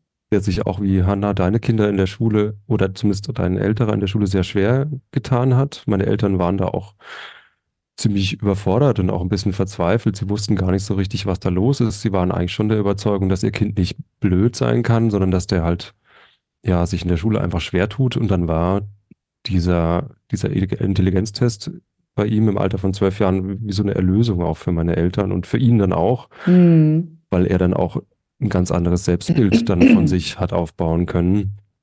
Und ähm, ich habe meinen großen Bruder einfach immer als einen wahnsinnigen Quell an Kreativität und tollen Ideen erlebt. Ich war eigentlich sein Mhm. absolut äh, sein, sein treuster Jünger. Ich habe einfach alles mitgemacht, was er gemacht hat, weil ich gemerkt habe, das ist einfach großartig, seine Ideen. Aha, Ich habe ihn immer sehr bewundert für seine, aha. für seine technische Begabung, für, für so seinen, ja, der konnte einfach aus nichts irgendwas Tolles immer machen. Und ich war immer ganz begeistert mit dabei. Mhm. Und er wusste meine Rolle da auch, glaube ich, sehr zu schätzen. Er hat gemerkt, er, der kann sich da voll gut einpassen. Ich hatte auch wenig eigene Mhm. Vorstellungen in dem Mhm. Moment, sondern habe es einfach sehr genossen, da an ihm und seiner, ja, an seiner Genialität da äh, partizipieren zu können. Ja, So. Also wie viel, wie Ja. viel älter ist dein Drei Jahre. Bruder? Drei Jahre. Drei? Jahre, Aber dann, klar, dann bist du natürlich auch einfach als jüngerer Bruder, ganz unabhängig davon, von deiner Intelligenz, immer Mhm. einen Schritt hinterher gewesen, so, ne? Und das Ja, klar. konntest Äh, dann ihm die Genialität so zugestehen auch, ne?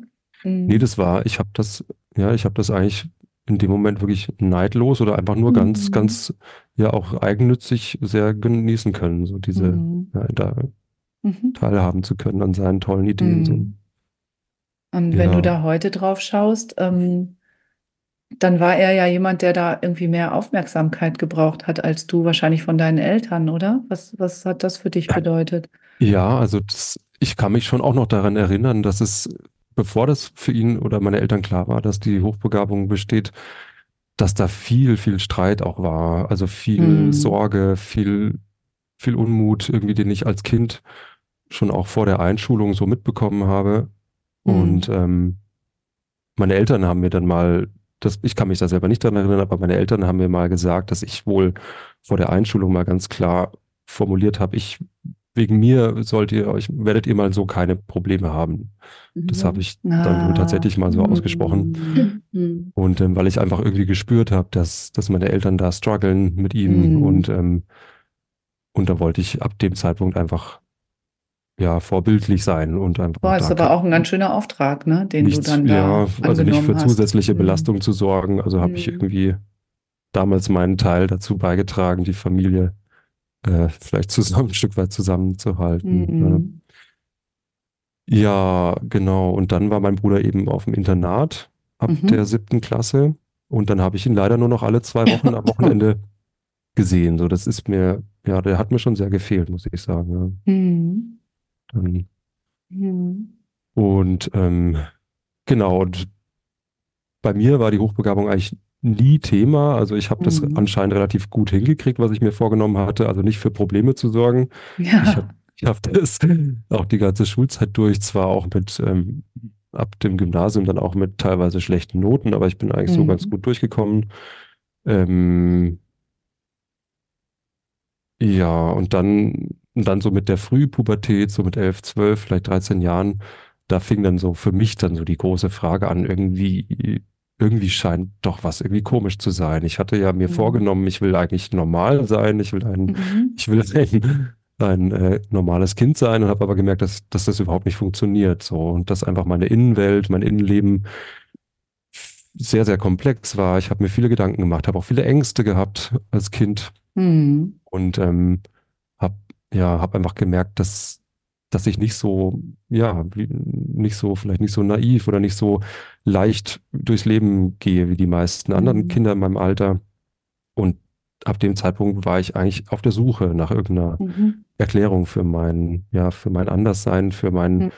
für die Schwere auch, die ich so gefühlt habe in meinem Leben schon sehr früh. Also so dieses kindliche Leichtsein, das ist schon, ist mir recht früh abhanden gekommen und habe gemerkt, irgendwie mm, ist da was mit mir, was einfach, ja, wo, ich mich von anderen unterscheide. So. Und das hat Mhm. wirklich dann 20 Jahre gedauert, bis ich, oder naja, nicht 20 Jahre, aber Ende 20 hat mir meine Mutter dann mal gestanden, dass ich damals, als mein Bruder getestet wurde, habe ich Mhm. auch so einen orientierenden Intelligenztest gemacht und der ist eben genauso gut ausgefallen wie der meines Bruders. Das hat man mir aber damals nicht gesagt, weil es auch nicht notwendig war. Und das hat sie mir mit. Ende 20, hat sie mir das mal während einer Mhm. Autofahrt erzählt. Ich habe gesagt, Mama, das kann doch nicht wahr, also das Mhm. kann doch nicht stimmen. So. Also, Mhm. beziehungsweise ich konnte es einfach nicht glauben. Und ähm, Also du hattest gar nicht das Bild von dir, dass du so besonders intelligent bist. Das, Nee, deswegen konnte das für dich nicht gar stimmen. nicht. Ja. Nee, überhaupt gar nicht. Ich war ab dem Gymnasium, hatte ich dann Dreier und Vierer, Mhm. ähm, weil ich, wie du, wie du vorhin, Anna, auch erzählt hattest, irgendwie dein Sohn hatte so nicht gelernt zu lernen. Ich glaube, Mhm. das war auch mein großes Problem damals, dass mir die ersten sechs Schuljahre einfach Mhm. zugeflogen sind. Das war alles easy. Das konnte ich so aus dem Ärmel schütteln und dann wäre es am Gymnasium eben darum gegangen, äh, tatsächlich auch was zu tun, Vokabeln zu lernen Mhm. oder seine Hausaufgaben zu machen. Mhm. Und da habe ich mich dann irgendwie verweigert. Und dann hatte ich sehr, sehr schnell dieses Bild von mir selber, okay, ich bin halt einfach, bin Mhm. halt einfach nicht so klug so. Ich war auch eher so der, ich war auch sehr sportlich. Ich habe mich dann über diese sportliche Schiene identifiziert Ah, ja, ja. und dachte, okay, mein Bruder ist der Schlaue, ich bin der Sportler. Ähm, Mhm. Und ähm, Genau. falls ich mal zwischenfragen darf, hast du das deiner Mutter dann übel genommen? Also du hast ja zum Beispiel vorhin gesagt äh, oder eben, äh, dein, es hätte deinen Bruder entlastet, weil er eben ein anderes Selbstbild hat entwickeln können, nachdem er Mhm. dieses Testergebnis hatte. Und mhm. äh, hätte es dir geholfen, zum Beispiel auch zu wissen, ich bin eigentlich doch intelligent. Also, oder bist du ganz gut durchs Leben gegangen? Also du sagst ja, du hast ja Probleme gehabt, ne? aber äh, sagen wir Mhm. mal, ähm, also nimmst du es deiner Mutter übel, dass sie das äh, dir nicht früher gesagt Also hat? ich, ja, also ich versuche dieses, also diese Schuldzuweisung wirklich, damit bin ich sehr, sehr vorsichtig, weil ich Mhm. einfach weiß, meine Eltern waren in dieser Zeit auch einfach, einfach dankbar dafür, dass da ein zweites Kind kam, das einfach leichter war. Mhm. Mhm. Ähm, ich habe denen das schon gesagt, dass ich mir das gewünscht hätte, da vielleicht ein bisschen früher einfach Klarheit zu haben. Dann hätte ich mir viele, viele Jahre an Grübeleien Mhm. wahrscheinlich erspart und an Selbstzweifel und an Nichtpassungen und so weiter. Mhm. Aber ich mache ihnen da keinen Vorwurf. Aber ich habe mir einfach vorgenommen, das einmal das anders zu machen. Bei Also deinen da einfach- Kindern, ne? genau, ja, einfach ich denke auch, also früher. das ist ja, Ja, sicherlich wäre das gut für dich gewesen, dieses Erklärungskonzept auch für dich, für dein Mhm. Anderssein früher zu haben. Ähm, und deine Eltern haben das vermutlich so nicht erkannt, dass das wichtig gewesen wäre, sonst hätten sie es dir wahrscheinlich gesagt. So, ne? nee, nee, genau. Und ähm, aber ich frage mich so mit Blick auf deine eigenen Söhne, weil du ja auch sagst, so der Größere, der braucht da mehr Aufmerksamkeit als der Mhm. Kleinere. ähm, ob du da manchmal ne, dann die Sorge hast, da könnte sich was wiederholen oder da irgendwie das Gefühl hast, besonders aufpassen zu müssen. Ja, ich habe jetzt tatsächlich in den letzten Wochen, also unser Kleiner, der ist einfach auch ein sehr, sehr charakterstarker, Ja. sehr, sehr trotziger, eigenwilliger Kerl geworden mittlerweile. Die Mhm. ersten anderthalb Jahre war er fast eigentlich nur süß und dann ist er, hat er angefangen, manchmal auch ein kleiner, kleiner Arsch zu werden. Und unser Großer, der kriegt es schon auch irgendwie mit, dass der, dass der Kleine uns auch an unsere Grenzen bringt. Und ich Mhm. merke schon auch, dass er teilweise sich dann nicht immer, aber manchmal dann auch selber ein bisschen zurücknimmt. Und dann, mhm. das tut mir dann voll weh, wo ich mir denke, oh nein, jetzt bitte fang mhm. du nicht auch noch damit an, irgendwie jetzt Verantwortung mhm. für deine Eltern zu übernehmen, die gerade überfordert sind. Da denke ich mir so, bitte mach es nicht. Oder ich, mhm. ja. ich wünsche mir das eigentlich nicht so. Aber äh, Du hast es halt auf dem Schirm, ja. das ist doch schon mal gut. Nee, genau, so, ja, genau. Ja. Hm. ja. Okay. Gleichzeitig ist das zum Beispiel etwas, was mich immer sehr frustriert, ja. ähm, weil ich ja zum Beispiel denke, ich habe auch sehr früh auf dem Schirm gehabt, dass meine Kinder hochbegabt sind mhm. Hm. und habe nach bestem Wissen und Gewissen das ne, gefördert. Also nicht im mhm. Sinne von ihnen ganz viel Input gegeben, das auch. Ja, ja, ja, aber eben auch eben so in dieser, also die Probleme gesehen, die, mhm. die dadurch eben entstehen. Ne? Also die mhm. Hochbegabung wird ja häufig so als also so von außen ist eher so, das Kind ist hochbegabt, da muss man eben ganz viel fördern. Mhm. Ja, also so im, im Sinne von Leistung, ne? Im Sinne ja, von, Leistung, ja, ja, ja. genau, ne? Mhm. Ja, das, das auch, ne? Aber, mhm. aber das Problem ist ja, dass das Hauptproblem liegt ja eben in diesem, was, wie du es ja eben sehr schön beschrieben hast, dieses Gefühl der Nichtpassung, ne? Dieses, mhm. ja, dass man ja, letztlich an sich zweifelt, dass man sich mhm. fehlerhaft vorkommt, dass man denkt, alle anderen, mhm. die können besser leben als mhm. ich. Und ähm, das, äh, das, das ist etwas, was ich eben ja von Anfang an gewusst habe, von Anfang an im Blick hatte und eben versucht habe, habe, von Anfang an dem ja, entgegenzuwirken. Und ich habe das Gefühl, jetzt zu diesem Zeitpunkt, ich bin kläglich gescheitert. Oh. Also ähm, es, vielleicht ändert es sich noch hinterher mhm. im Rückblick. Vielleicht ist das jetzt gerade, wo ich mittendrin stecke. Mhm. Ich habe das Gefühl, es, und das ist das, was mich so extrem frustriert, dass ich mhm. denke, wie konnte das passieren, dass ich mhm. das alles wusste von Anfang an, mhm. meine eigene Erfahrung mitbringe, mhm. wirklich guten Willen mitbringe. Ja und ähm, so viel darüber nachdenke und mhm. Trotzdem haben wir die Probleme, die wir haben. Ne? Ja, aber es ist, es ist halt Hannah gegen den Rest der Welt, ne? Also ja, es ist halt, so fühle ich mich. Ja. Es ist halt, ja, ihr seid ja, ja äh, ihr als Familie, sondern mhm. es gibt eben die Schule, es gibt Medien, es gibt Peer Groups, es gibt äh, ne, andere ja, und es ist einfach, mhm. es ist irgendwie einfach so, solange die Kinder kleiner sind, ist man selber wirklich noch wichtig. Ne? Ja. Aber sobald die mhm. wirklich, sagen wir, in der Schule sind, die Wichtigkeit der Eltern, die geht ja immer mehr zurück. Ne? Mhm. Ne? Also das, was ich sage und das, was ich denke mhm. und das, was ich vorschlage, ja, das ist ja mhm. das, was am allerwenigsten jetzt gerade interessiert. Ne? Und ähm, äh, das das ist dann ja sozusagen auch das Problem, dass man irgendwann reinrutscht, ja. ne? dass man einfach, mhm. ja, man, man sieht es von außen fast so ein bisschen, aber das Kind lebt dann sein eigenes Leben. Ne? Und ja, man, man meint, ja. man meint zu sehen, was gut wäre und man mhm. meint zu sehen, wo mhm. das Problem liegt, aber mhm äh, nein, das Kind ist ein eigener Mensch ja. und mhm. ähm, es mhm. muss seine eigenen, es, ne, das, das, stimmt nicht unbedingt mit deiner Sicht überein, selbst wenn sie richtig mhm. ist. Ne? Also ich bin immer noch mhm. äh, selbst persönlich davon überzeugt, dass ich, dass ich das richtig sehe. aber, aber, es nützt nichts, ja. Also das, mhm. ähm, das, äh, ja, das Kind ist ein eigener Mensch und das ist was, was man einfach lernen mhm. muss und was, ja, ja, was nicht leicht ist mhm. zu lernen. Ne? Mhm. Und, und trotzdem ja richtig und wichtig ist. Mhm. Ich glaube auch, dass es tatsächlich so ist, dass ähm, auch, auch deine Kinder, Hanna, irgendwann zurückblicken und das sehen werden. So, ne? Also, mhm. dass das nicht für nichts ist. Mhm. Das was ist du das, da tust. woran ich mich ähm, gerade festhalte. Ja, da, da gehe ich fest von aus. Genau, also so, ne? Aber genau, wir schauen ja jetzt gerade auch nochmal in ja. eure Herkunftsfamilien und so war es ja auch bei dir, Kilian, dass du so auf deine Eltern schauen kannst ähm, und dann nicht so in Schuldzuweisungen landest eigentlich, ne? Und trotzdem denkst, ja, manches wäre anders schöner gewesen. Okay. Ja, mhm. ja, klar. Ja. Aber ja. Nee, seitdem ich, seitdem ich mhm. Papa bin, hat sich so dieser Blick auf meine Eltern ja auch total gewandelt. Also das ist auch manchmal so, ne, dass man sieht, ja, so, ja. Mhm. Äh, man kann das nicht alles perfekt machen. Nee, ist aus eigener Erfahrung genau. dann, ne? Ja, ja, eben, ja, genau.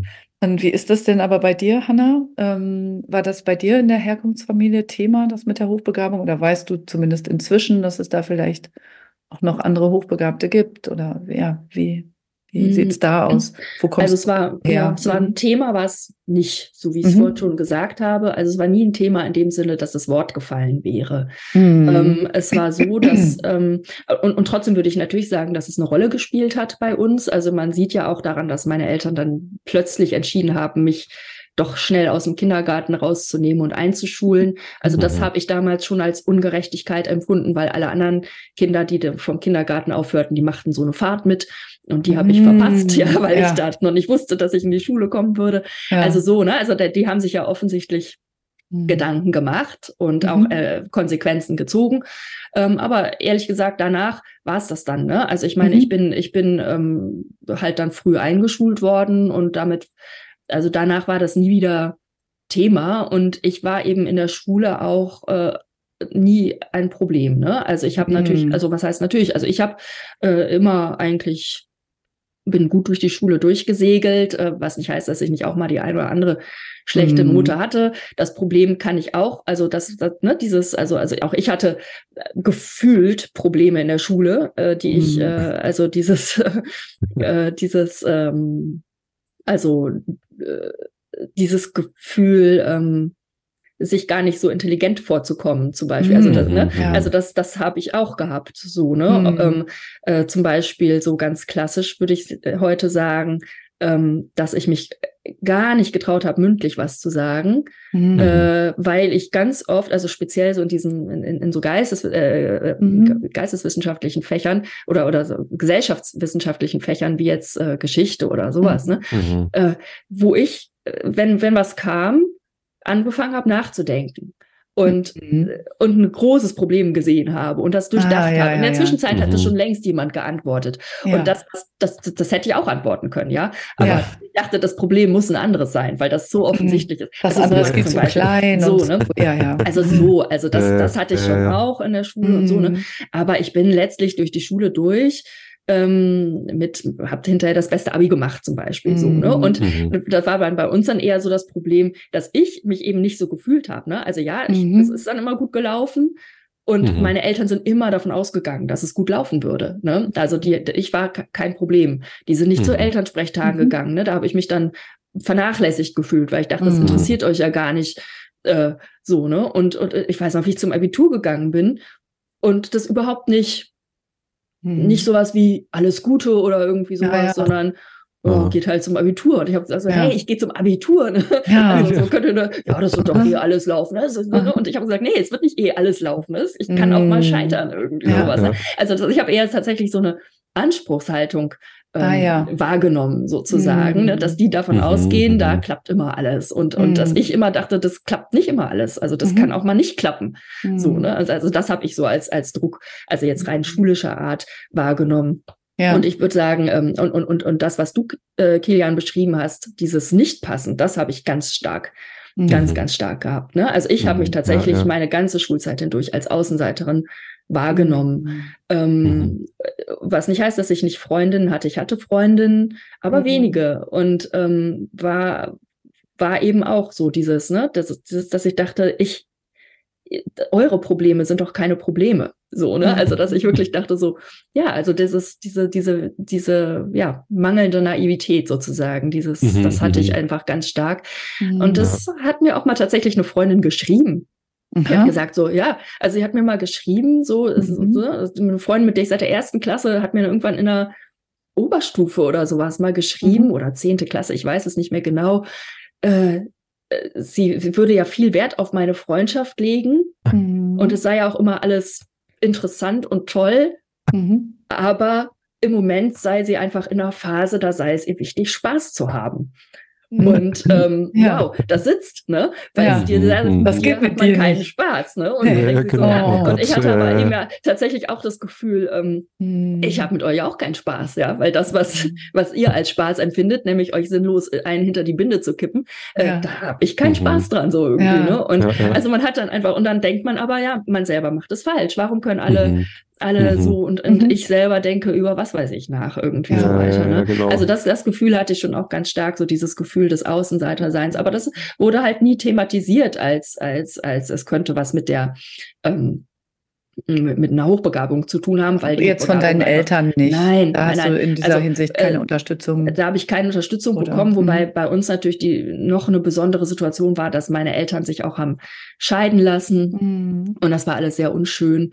Mhm. Und ähm, die hatten, also die haben sich einfach nicht mehr sehr um uns gekümmert, muss ich sagen. Also die, Mhm. also es war jetzt nicht so eine Mhm. Scheidung, wo sich die Eltern streiten, wer das Sorgerecht kriegt, sondern Mhm. eher anders und ähm, Mhm. äh, wo man dachte, so, die haben jetzt ihre eigenen Probleme und wir Kinder sind Mhm. jetzt nicht mehr so äh, äh, besonders oben auf der Prio-Liste Ah, jetzt ja, gerade. Also Mhm. insofern, und da, da, da sind dann eben bei mir auch Probleme aufgetaucht, mit denen ich halt einfach auch umzugehen hatte Mhm. und äh, die eben auch noch dazu geführt haben. Also das, das hatte ich eher so für mich als Erklärungsansatz. Das sind echte Probleme und eure Teenager-Probleme, das sind keine echten Probleme. Also das habe ich eher so für mich als Erklärungsansatz gehabt, weniger, dass Mhm. ich jetzt ein tieferer Mensch bin um, oder irgendwie um sowas. als Erklärungsansatz Ja. anders zu sein als die Ja, anderen. genau. Das war so So, mein, ja. mein, mein, meine Mhm. Erklärung sozusagen damals Oh, in der ja, Schule. Ne? wow. Was wir aber schon hatten, ist, dass eben diese Geschwisterkonstellation, ne? also meine Mhm. Schwester, die vier Jahre jünger ist als ich, also ich habe Mhm. eine Schwester und die ist vier Jahre jünger al- als ich, Mhm. Und die wurde eben immer so mehr so als die praktische wahrgenommen. Ne? Mhm. Die äh, ist auch eher so, so im Mittelfeld durch die Schule, also auch die Mhm. hat keinerlei Probleme in der Schule gehabt, Mhm. ist immer, aber ne, war auch gut, aber Mhm. eben auch mal dreien und so weiter, so, Mhm. ne? So in dem Sinne. Und da war immer so, und darunter hat sie gelitten, ne? dass sie Mhm. sozusagen von allen, sie war dann auch an der gleichen Schule wie ich, die Lehrer hatten Mhm. mich als leuchtendes Vorbild und dann kommt dann die Mhm. mittelmäßige, so ungefähr. Ne? Ja, ja, ja. Also das, das war unglücklich, dass wir an der gleichen Ja. Schule waren, ähm, dass äh, ja, dass da und, und damals Mhm. würde ich sagen, waren die Lehrer eben auch noch nicht so weit, das pädagogisch gut hinzubekommen irgendwie so und Mhm. die, jedes Kind als eigenes Kind zu sehen und nicht jetzt ständig zu sagen, deine Schwester hätte das jetzt Mhm. aber nicht gemacht oder irgendwie sowas. Mhm. Ne? Mhm. Also ähm, das, das ist nicht so gut gelaufen. Und das war eben auch in der Familie oft so. Ne? Also meine Familie mütterlicherseits, die ist sehr bürgerlich. Also meine Familie väterlicherseits ist, äh, da war mein Mhm. Vater der Erste, der, der studiert Mhm. hat. Mhm. Also äh, da, das ist ein eher äh, ja, bildungsferner Hintergrund, aber die Mhm. Familie meiner Mutter ist, äh, die ist sehr bürgerlich und sehr, Mhm. die bilden sich auch sehr was drauf ein. So, ne? Ja. Da war das sehr, sehr, Mhm. sehr wichtig. Mhm. Und da war meine Schwester, da war ich immer das leuchtende Kind, so ungefähr. ja, ja. Und meine Mhm. Schwester war so, ja, ne, die Mhm. praktische Mhm. und die dann mit Pferden kann und Ja. ja. solche Sachen. ne? Und ja, ja, ja. ähm, das war schon schwierig für sie. Ne? Ja. Das war weniger schwierig für mich in der. Familie. Mhm. Also klar, ne, da merkt man schon so diese Herkunftsfamilie, das ist echt auch nochmal ein weites Feld, so Mhm. was einen da, was man da so alles mitgekriegt hat und mitgenommen hat und ähm, auch so zum Beispiel dieses Leistungsthema, Hochbegabung und Leistung, ne, das Mhm. spielt ja oft eine Rolle. Also entweder komme ich vielleicht aus einer Familie, die das sehr wichtig findet mit der Leistung, oder es gibt vielleicht auch eine Familie, da ist ähm, Bescheidenheit ein großer Wert und man darf bloß nicht so auffallen und das passt dann auf einmal gar nicht zusammen mit der Hochbegabung. Also so oder so kann es natürlich schnell passieren, dass man da auch irgendwo einen Druck mitnimmt. Und bei dir, Hanna, m, denke ich jetzt auch gerade noch so, ja, gerade wenn du noch so dieses besondere Thema hattest, dass die Eltern am Ende nicht so scharf drauf waren, ihre Elternrolle weiterhin einzunehmen, dass das sicherlich dann bei dir wiederum ja auch ausgelöst hat, ich möchte es besonders gut machen mit meinen eigenen Kindern und so. ne? Natürlich, ja. Das Also das ist, so, das ist, ja. ne, genau, also das ist halt diese Angst, Mhm. dass meine Kinder, ne, wenn, wenn jetzt mein, jetzt Mhm. speziell mein älterer Sohn das Mhm. Gefühl hat, ich bin nicht auf seiner Seite, das, äh, das ist natürlich, das, Das äh, soll er dann auf keinen Fall schlägt haben, bei ne? mir ganz, Mhm. ganz schlimme Seiten an. Ja, ja, ja, das kann ich gut verstehen, Genau. obwohl du dich da ja ganz anders verhältst. So, Ja, als, Das würde Ne? ich auch so sehen, aber letztlich zählt das, was beim Kind ankommt, nicht Das das, was, ähm, Hm. was man als ja. Elternteil meint, loszuschicken. Mhm. Okay, ähm, ja, wow. Kommen wir nochmal von, von der Vergangenheit ein bisschen zurück wieder in die Gegenwart und eure Familien, die ihr jetzt selber mit eigenen Kindern habt. Ähm, gibt es denn da auch mit der Hochbegabung vielleicht einhergehende Fähigkeiten und Eigenschaften, die, wo ihr merkt, die sind besonders hilfreich, um Schwieriges auch zu bewältigen oder die vielleicht sogar einfach nur schön sind und bereichernd? Und wenn ja, welche? So mal so exemplarisch, wenn euch irgendwas einfällt, würde mich das interessieren. Ich weiß nicht, Hanna, wie ist es bei dir? Also ich äh, liebe unsere, ähm, wenn wir am, am Zeit haben und am Essenstisch sind und dann geht das noch ewig weiter, weil wir auf irgendein Thema mhm. kommen und dann fangen wir an hier und da und so weiter äh, also wo wir alle dann einfach so ins, ins Reden kommen und über Sachen reden, wo wir dann manchmal selber drüber lachen und denken, wenn uns jetzt jemand sehen würde, worüber wir reden, ja. ähm, äh, das, das, das äh, würden alle nur die Augen verdrehen oder sowas. Ja. Ne?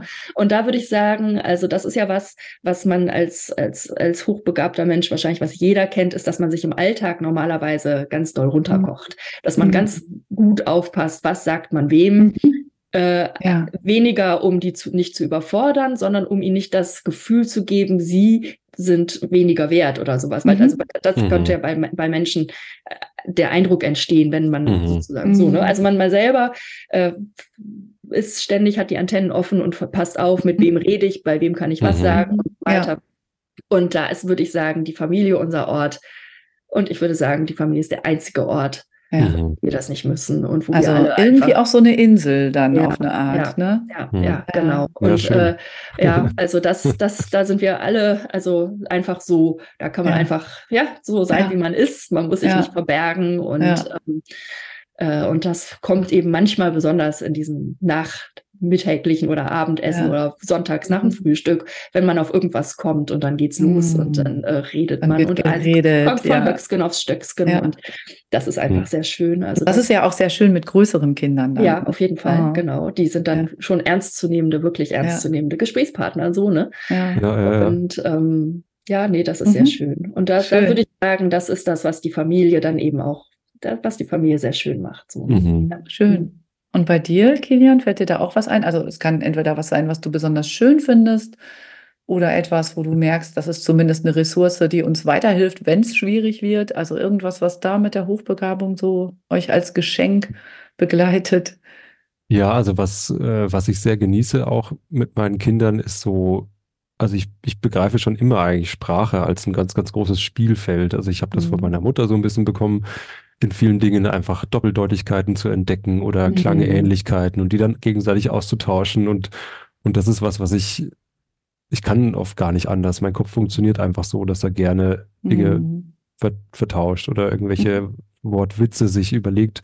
Und das ist was, mhm. wo unsere beiden Jungs schon jetzt, also habe ich sie sicherlich auch mir, mir dahin so äh, gebracht, dass das funktioniert, mhm. aber sie stehen da auch total drauf. Also auch einfach so Reime ergänzen. Ich denke mir irgendwelche ja. Verse aus, lasse den letzten Reim offen und dann muss der Kleine oder kann der Kleine dann den Reim ergänzen. Und das macht er schon seit einem halben Jahr ganz großartig, dass er, dass er dann, ja, und ich, ich habe einfach Spaß daran, mir solche Dinge auszudenken. Mhm. Und unser Großer sowieso. Also der mhm. ist, da gibt es auch diese lustigen Bücher, da gibt, ähm, weiß gar nicht, wie die heißen, ähm, aber da geht es dann darum, was ist zum Beispiel, was ist rot und hüpft über die Wiese eine Pferdbeere oder so. Kenn ich nicht. Also, okay. Meine Kinder sind schon größer, vielleicht gab es das da noch nicht. Ah ja, okay. Ah, ja. Genau, also solche, solche Wortwitze Aha. einfach. Und das ist was, ja. was, was ich sehr genieße und wo ich, äh, genau. Aber ich freue mich auch wirklich sehr, also wenn du das so erzählst, Hanna, so auf die, auf die späteren Jahre, wenn man sich einfach gemeinsam über super spannende Dinge mhm. austauschen kann. Ja das ist was, das habe ich ansonsten eher so mit meinen beiden Brüdern, wenn wir mal telefonieren mhm. oder auch mit meinem Papa, so in der, mhm. in meiner Ursprungsfamilie, so da ist so dieser, ist so dieser Wohlfühlraum, wo ich so sein kann, so wo ich einfach mich fallen lassen kann und mich mhm. nicht komisch fühlen muss, dass jetzt dieser Gedanke aufplöppt oder irgendwie ja. das Gespräch eine gewisse Komplexität bekommt oder so. Das ist mhm. dann, das ist so meine Ursprungsfamilie, wo wir dann so in so einen Flow mhm. reinkommen oft. Ne? Ja, also auch da hast du so diese Erfahrung, dass die deine Familie eigentlich so ein Ort sein kann, so eine, so eine Insel, wo du sein kannst, wie du bist und alles genau. rauslassen kannst das und es auch Fall. interessant ja, ja, sein kann und mhm. so, ja. Nee, auf jeden Fall. Ja, ja, okay. Das berichten mir auch manchmal ähm, Klienten und Klientinnen, ne, dass sie so sagen, in meiner Herkunftsfamilie, da war ich einfach normal, das war alles gut. Mhm. Und dann mhm. war das echt voll der Schock zu merken, andere sind nicht so.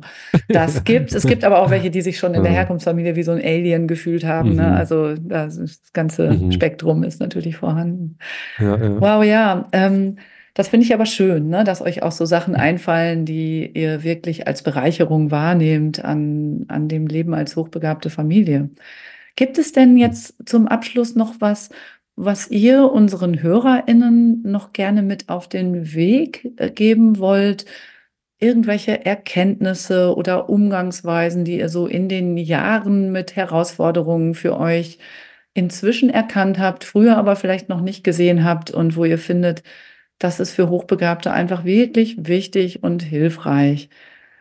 Vielleicht fällt euch da jeweils noch ein Satz ein, was, ähm, ja, was ihr besonders hilfreich findet und gerne mitgeben wollt. ja, also, ja, also was ich total wichtig finde, ist, ähm, wenn dann mal wieder so Phasen kommen, wo, wo man so ein bisschen zu sehr ins Grübeln kommt oder wo sich alles schwer anfühlt, dann irgendwie dann so auf diese Ressource Humor zurückzugreifen, so diese mhm. Selbstkritik, diese, diese Selbstironie und sich mal so von außen zu beobachten und dann kommt man oft schon ins Schmunzeln rein und sich denkt, okay, ja, mhm. du bist schon gerade schon wieder so und äh, das finde ich total hilfreich, das mal so zu abstrahieren und sich manchmal mhm. von außen zu betrachten und ähm, ja, und im besten Falle hat man einfach zwei, drei gute Freunde. Mehr habe ich auch nicht. Ich habe einfach meine beiden Brüder und zwei gute Freunde, mhm. die, die mich schon sehr lange begleiten und dass man, ja, dass man da einfach, ja, schaut, dass man Leute findet, die, mhm. mit denen man sich ganz ehrlich austauschen kann und ähm, wo man sich nicht verstellen muss, wo man mhm. einfach sein kann, wie man ist. Und mhm. genau, dafür, davor muss man halt erstmal wissen, wie man ist, so, oder beziehungsweise einfach, mhm. ja, das empfinde ich als ganz, ganz wichtig, dass ich diese Leute, Menschen habe, bei denen ich einfach, ja, mhm. mich nicht verstellen muss, sondern die und mich einfach so auch leben. Genauso ja. mit der Partnerin, ne? Und mit dem Partner möglichst viel im Gespräch zu sein, denke ich, ne? So über diese ganzen unterschiedlichen Bedürfnisse, mh, hm, ja, die die ja, beiden total. Partner, Mhm. Partnerinnen haben und Ja. die Kinder und das auch versuchen zu sehen, ja. Nee, Mhm. genau. Ja, ja. Und du, Hanna? Ja, im Prinzip sehr ähnlich. Ne? Also, Mhm. also ich finde es, äh, ich, ich bin entspannt geworden, seitdem ich für mich einfach weiß, ich muss nicht, also ich, ich wäre ja auch ein ganz anderer Mensch. Ich wäre einfach nicht ich, wenn ich nicht meine Begabung sozusagen hätte. Mhm. Und ähm, so wie du gesagt hast, man muss erst mal wissen, wer man ist, äh, damit man auch die Leute finden kann, die zu einem passen. Ne? Und Mhm. das ist ja was, was man, was man erst im Laufe der äh, des Lebens letztlich merkt, ist, dass man Mhm. dann doch, ne, man wird nie diejenige oder derjenige sein, der diese zehn Freunde an jedem Finger hat. Aber die, die braucht man gar nicht, die könnte man ja gar Mhm. nicht, weil man selber ja auch immer eher äh, tiefe Freundschaften pflegt und die Mhm. mit dieser Oberflächlichkeit wenig anfangen kann, könnte man Genau, mit so ja. vielen Freunden ja gar nicht umgehen. Ja, also Ja. ich wäre völlig überfordert mit so vielen Freunden. Ja. Und ähm, dass es einfach so ist, äh, einer, zwei sind dann doch immer Mhm. dabei in jeder Lebensphase. Mhm. Und das reicht völlig aus. Und ähm, die sammeln sich dann ja im Laufe des Lebens dann doch auch an Mhm. Mhm. und sind dann da. Und, ähm, und das ist so, das gibt mir sozusagen so einen inneren Frieden jetzt, so, Mhm. ne? Also den ich Mhm. früher nicht hatte. Und ähm, den versuche ich eben auch äh, weiterzugeben an meine Kinder, so, ne? Dass, dass das so das Mhm. Wichtige ist. Ah ja, okay. Schön. Ne? Mhm. Das finde ich total interessant, dass wir jetzt Ja. also am Schluss nochmal da landen, eigentlich bei der Selbstfürsorge im Sinne von äh, Freundschaften pflegen, was mir Mhm. einfach gut tut, was mich stärkt, wo ich mich verstanden fühle. Und das gibt mir Kraft für die Familie, so, ne? Ja, für alles, ne? Ja, aber man muss mit sich selbst im. Reinen sein. Man muss, Ja, also man muss okay. selber ja letztlich Ja. zufrieden sein und Mhm. äh, äh, sonst, sonst ist alles total schwer, ne? Mhm. Und äh, Ja. Und ähm, ganz früh ist es oft so, glaube ich, dass, dass man als Hochbegabter nicht mit sich im Reinen ist, weil man Mhm. halt die anderen als Maßstab nimmt, Ja. was jetzt so das Sozialverhalten Mhm. angeht. Ne? Und Ja. deswegen kommt man sich selber als fehlerhaft und schlechter vor. Und äh, dann krankt alles so. Ne? Und das ist, glaube ich, sehr wichtig, dass man dahin kommt, dass man denkt, es ist völlig in Ordnung. Man kann so sein, wie man ist. Es Mhm. ist völlig in Ordnung, dass ein Großteil der anderen Menschen dadurch nicht Mhm. Für Freundschaften in Frage kommt Mhm. und mit einem nichts anfangen kann. Aber ich kann ja umgekehrt mit denen vielleicht auch nicht so viel anfangen. ja, Das ja. ist dann halt so. So eine tiefe macht, Freundschaft, ja. das, genau, das mindert nicht meinen Wert sozusagen. Das so, ne? stimmt. Und, Und- ähm, dass, dass man sich selber, also dass man denkt, so, okay, so wie ich bin, ich muss so sein, wie ich bin, damit ich Freunde finden kann, die ja, die genau Mhm. mich mögen und Ja. nicht Mhm. irgendwen, der ich vorgebe zu sein, Ja. um so zu sein wie die anderen. Weil das ist eine Freundschaft, von der ich auch nichts habe, so, ne? Ja. Und Nee, genau. total, ja. ja. Ja, Also und das ist was, ähm, also ich finde es, wie gesagt, schön, dass wir jetzt auf einmal da landen. Es, aus meiner Erfahrung und in dem, was ich erlebe mit Hochbegabten, ist es nicht so, dass alle immer nur, also das sagt man so oft über Hochbegabte, ne, dass oft es weniger, aber intensive Freundschaften gibt. Manche Hochbegabte haben auch viele Freunde und Freundinnen oder auch viele intensive Freundschaften. Mhm. Das ist also ganz unterschiedlich, aber was alle gemeinsam haben, ist, glaube ich, dass es dann erst richtig Spaß macht, wenn man zu sich selbst Mhm. dann steht und es Mhm. einfach auch passt. So, ne? Ja, Ja. ich ähm, danke euch beiden, liebe Hanna und lieber Kilian, für dieses schöne Gespräch und dass ihr auch so offen von euch und von euren Familien berichtet habt. Ich glaube, wir könnten noch Stunden weiterreden. Es gäbe noch so viele Ja, sicherlich. Aspekte, Anekdoten, ähm, so vieles, was ich euch gerne noch fragen würde, aber wir machen an dieser Stelle mal Schluss für heute. Ich wünsche euch weiterhin ganz viel Mut und Kraft und auch Ideenreichtum für das Abenteuer Familie als hochbegabter Mensch mit hochbegabten Kindern. Und ja, schön, dass ihr da wart. Ja, danke dir, Andrea. Ja, ganz lieben Dank auch für das schöne Gespräch. Hat Spaß gemacht. Super, macht's gut, ihr beiden. Tschüss. Ciao. Ciao. Das war also mein Gespräch mit Hanna und Kilian über den Alltag hochbegabter Familien. Ich finde, die beiden haben sehr liebevoll von ihren Kindern mit all ihren Besonderheiten gesprochen. Und es hat mich berührt, wie sehr Kilian und Hanna, die ja selbst auch noch als Erwachsene durch ihre Hochbegabung und ihre hohe Sensibilität besondere Bedürfnisse haben, sich dafür einsetzen und auch über eigene Grenzen gehen, um ihre oft ja herausfordernden Kinder gut zu begleiten und sie darin zu bestärken, dass sie nicht so sein müssen wie andere. Vielleicht geht es euch, wenn ihr selbst Kinder habt, ja ähnlich. Dann schicke ich euch einfach mal meinen Respekt für das, was ihr da alltäglich leistet. Meine Erfahrung ist, dass es für hochbegabte Eltern tatsächlich sehr wichtig ist, mit sich selbst und dem eigenen aus der Norm fallen im Reinen zu sein und ein stimmiges und stärkendes Umfeld zu haben und dann aber auch Momente für sich selbst allein haben zu dürfen. Zum Glück sind Hochbegabte ja oft gut darin, verschiedene Perspektiven zu reflektieren, gut zu kommunizieren und kreative Lösungen zu finden. Und da liegt, glaube ich, eine echte Chance für hochbegabte Familien, wenn sie nämlich immer wieder das Gespräch miteinander suchen. Auch wenn wir den Fokus heute auf Schwierigkeiten gelegt haben, ich sehe vor meinem inneren Auge jetzt noch so richtig, wie Kilian und sein fünfjähriger Sohn so richtig laut Schlagzeug spielen und wie Hannas Familie sich am Esstisch von wilden Diskussionen über das Universum oder den Sinn des Lebens davontragen lässt. Das Leben mit Hochbegabung kann eben auch echt wunderschön sein. Ich danke an dieser Stelle noch Paul Wolf von Herzen für die Technik und euch fürs Zuhören.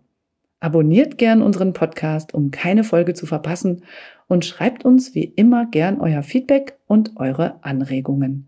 Bis zum nächsten Mal.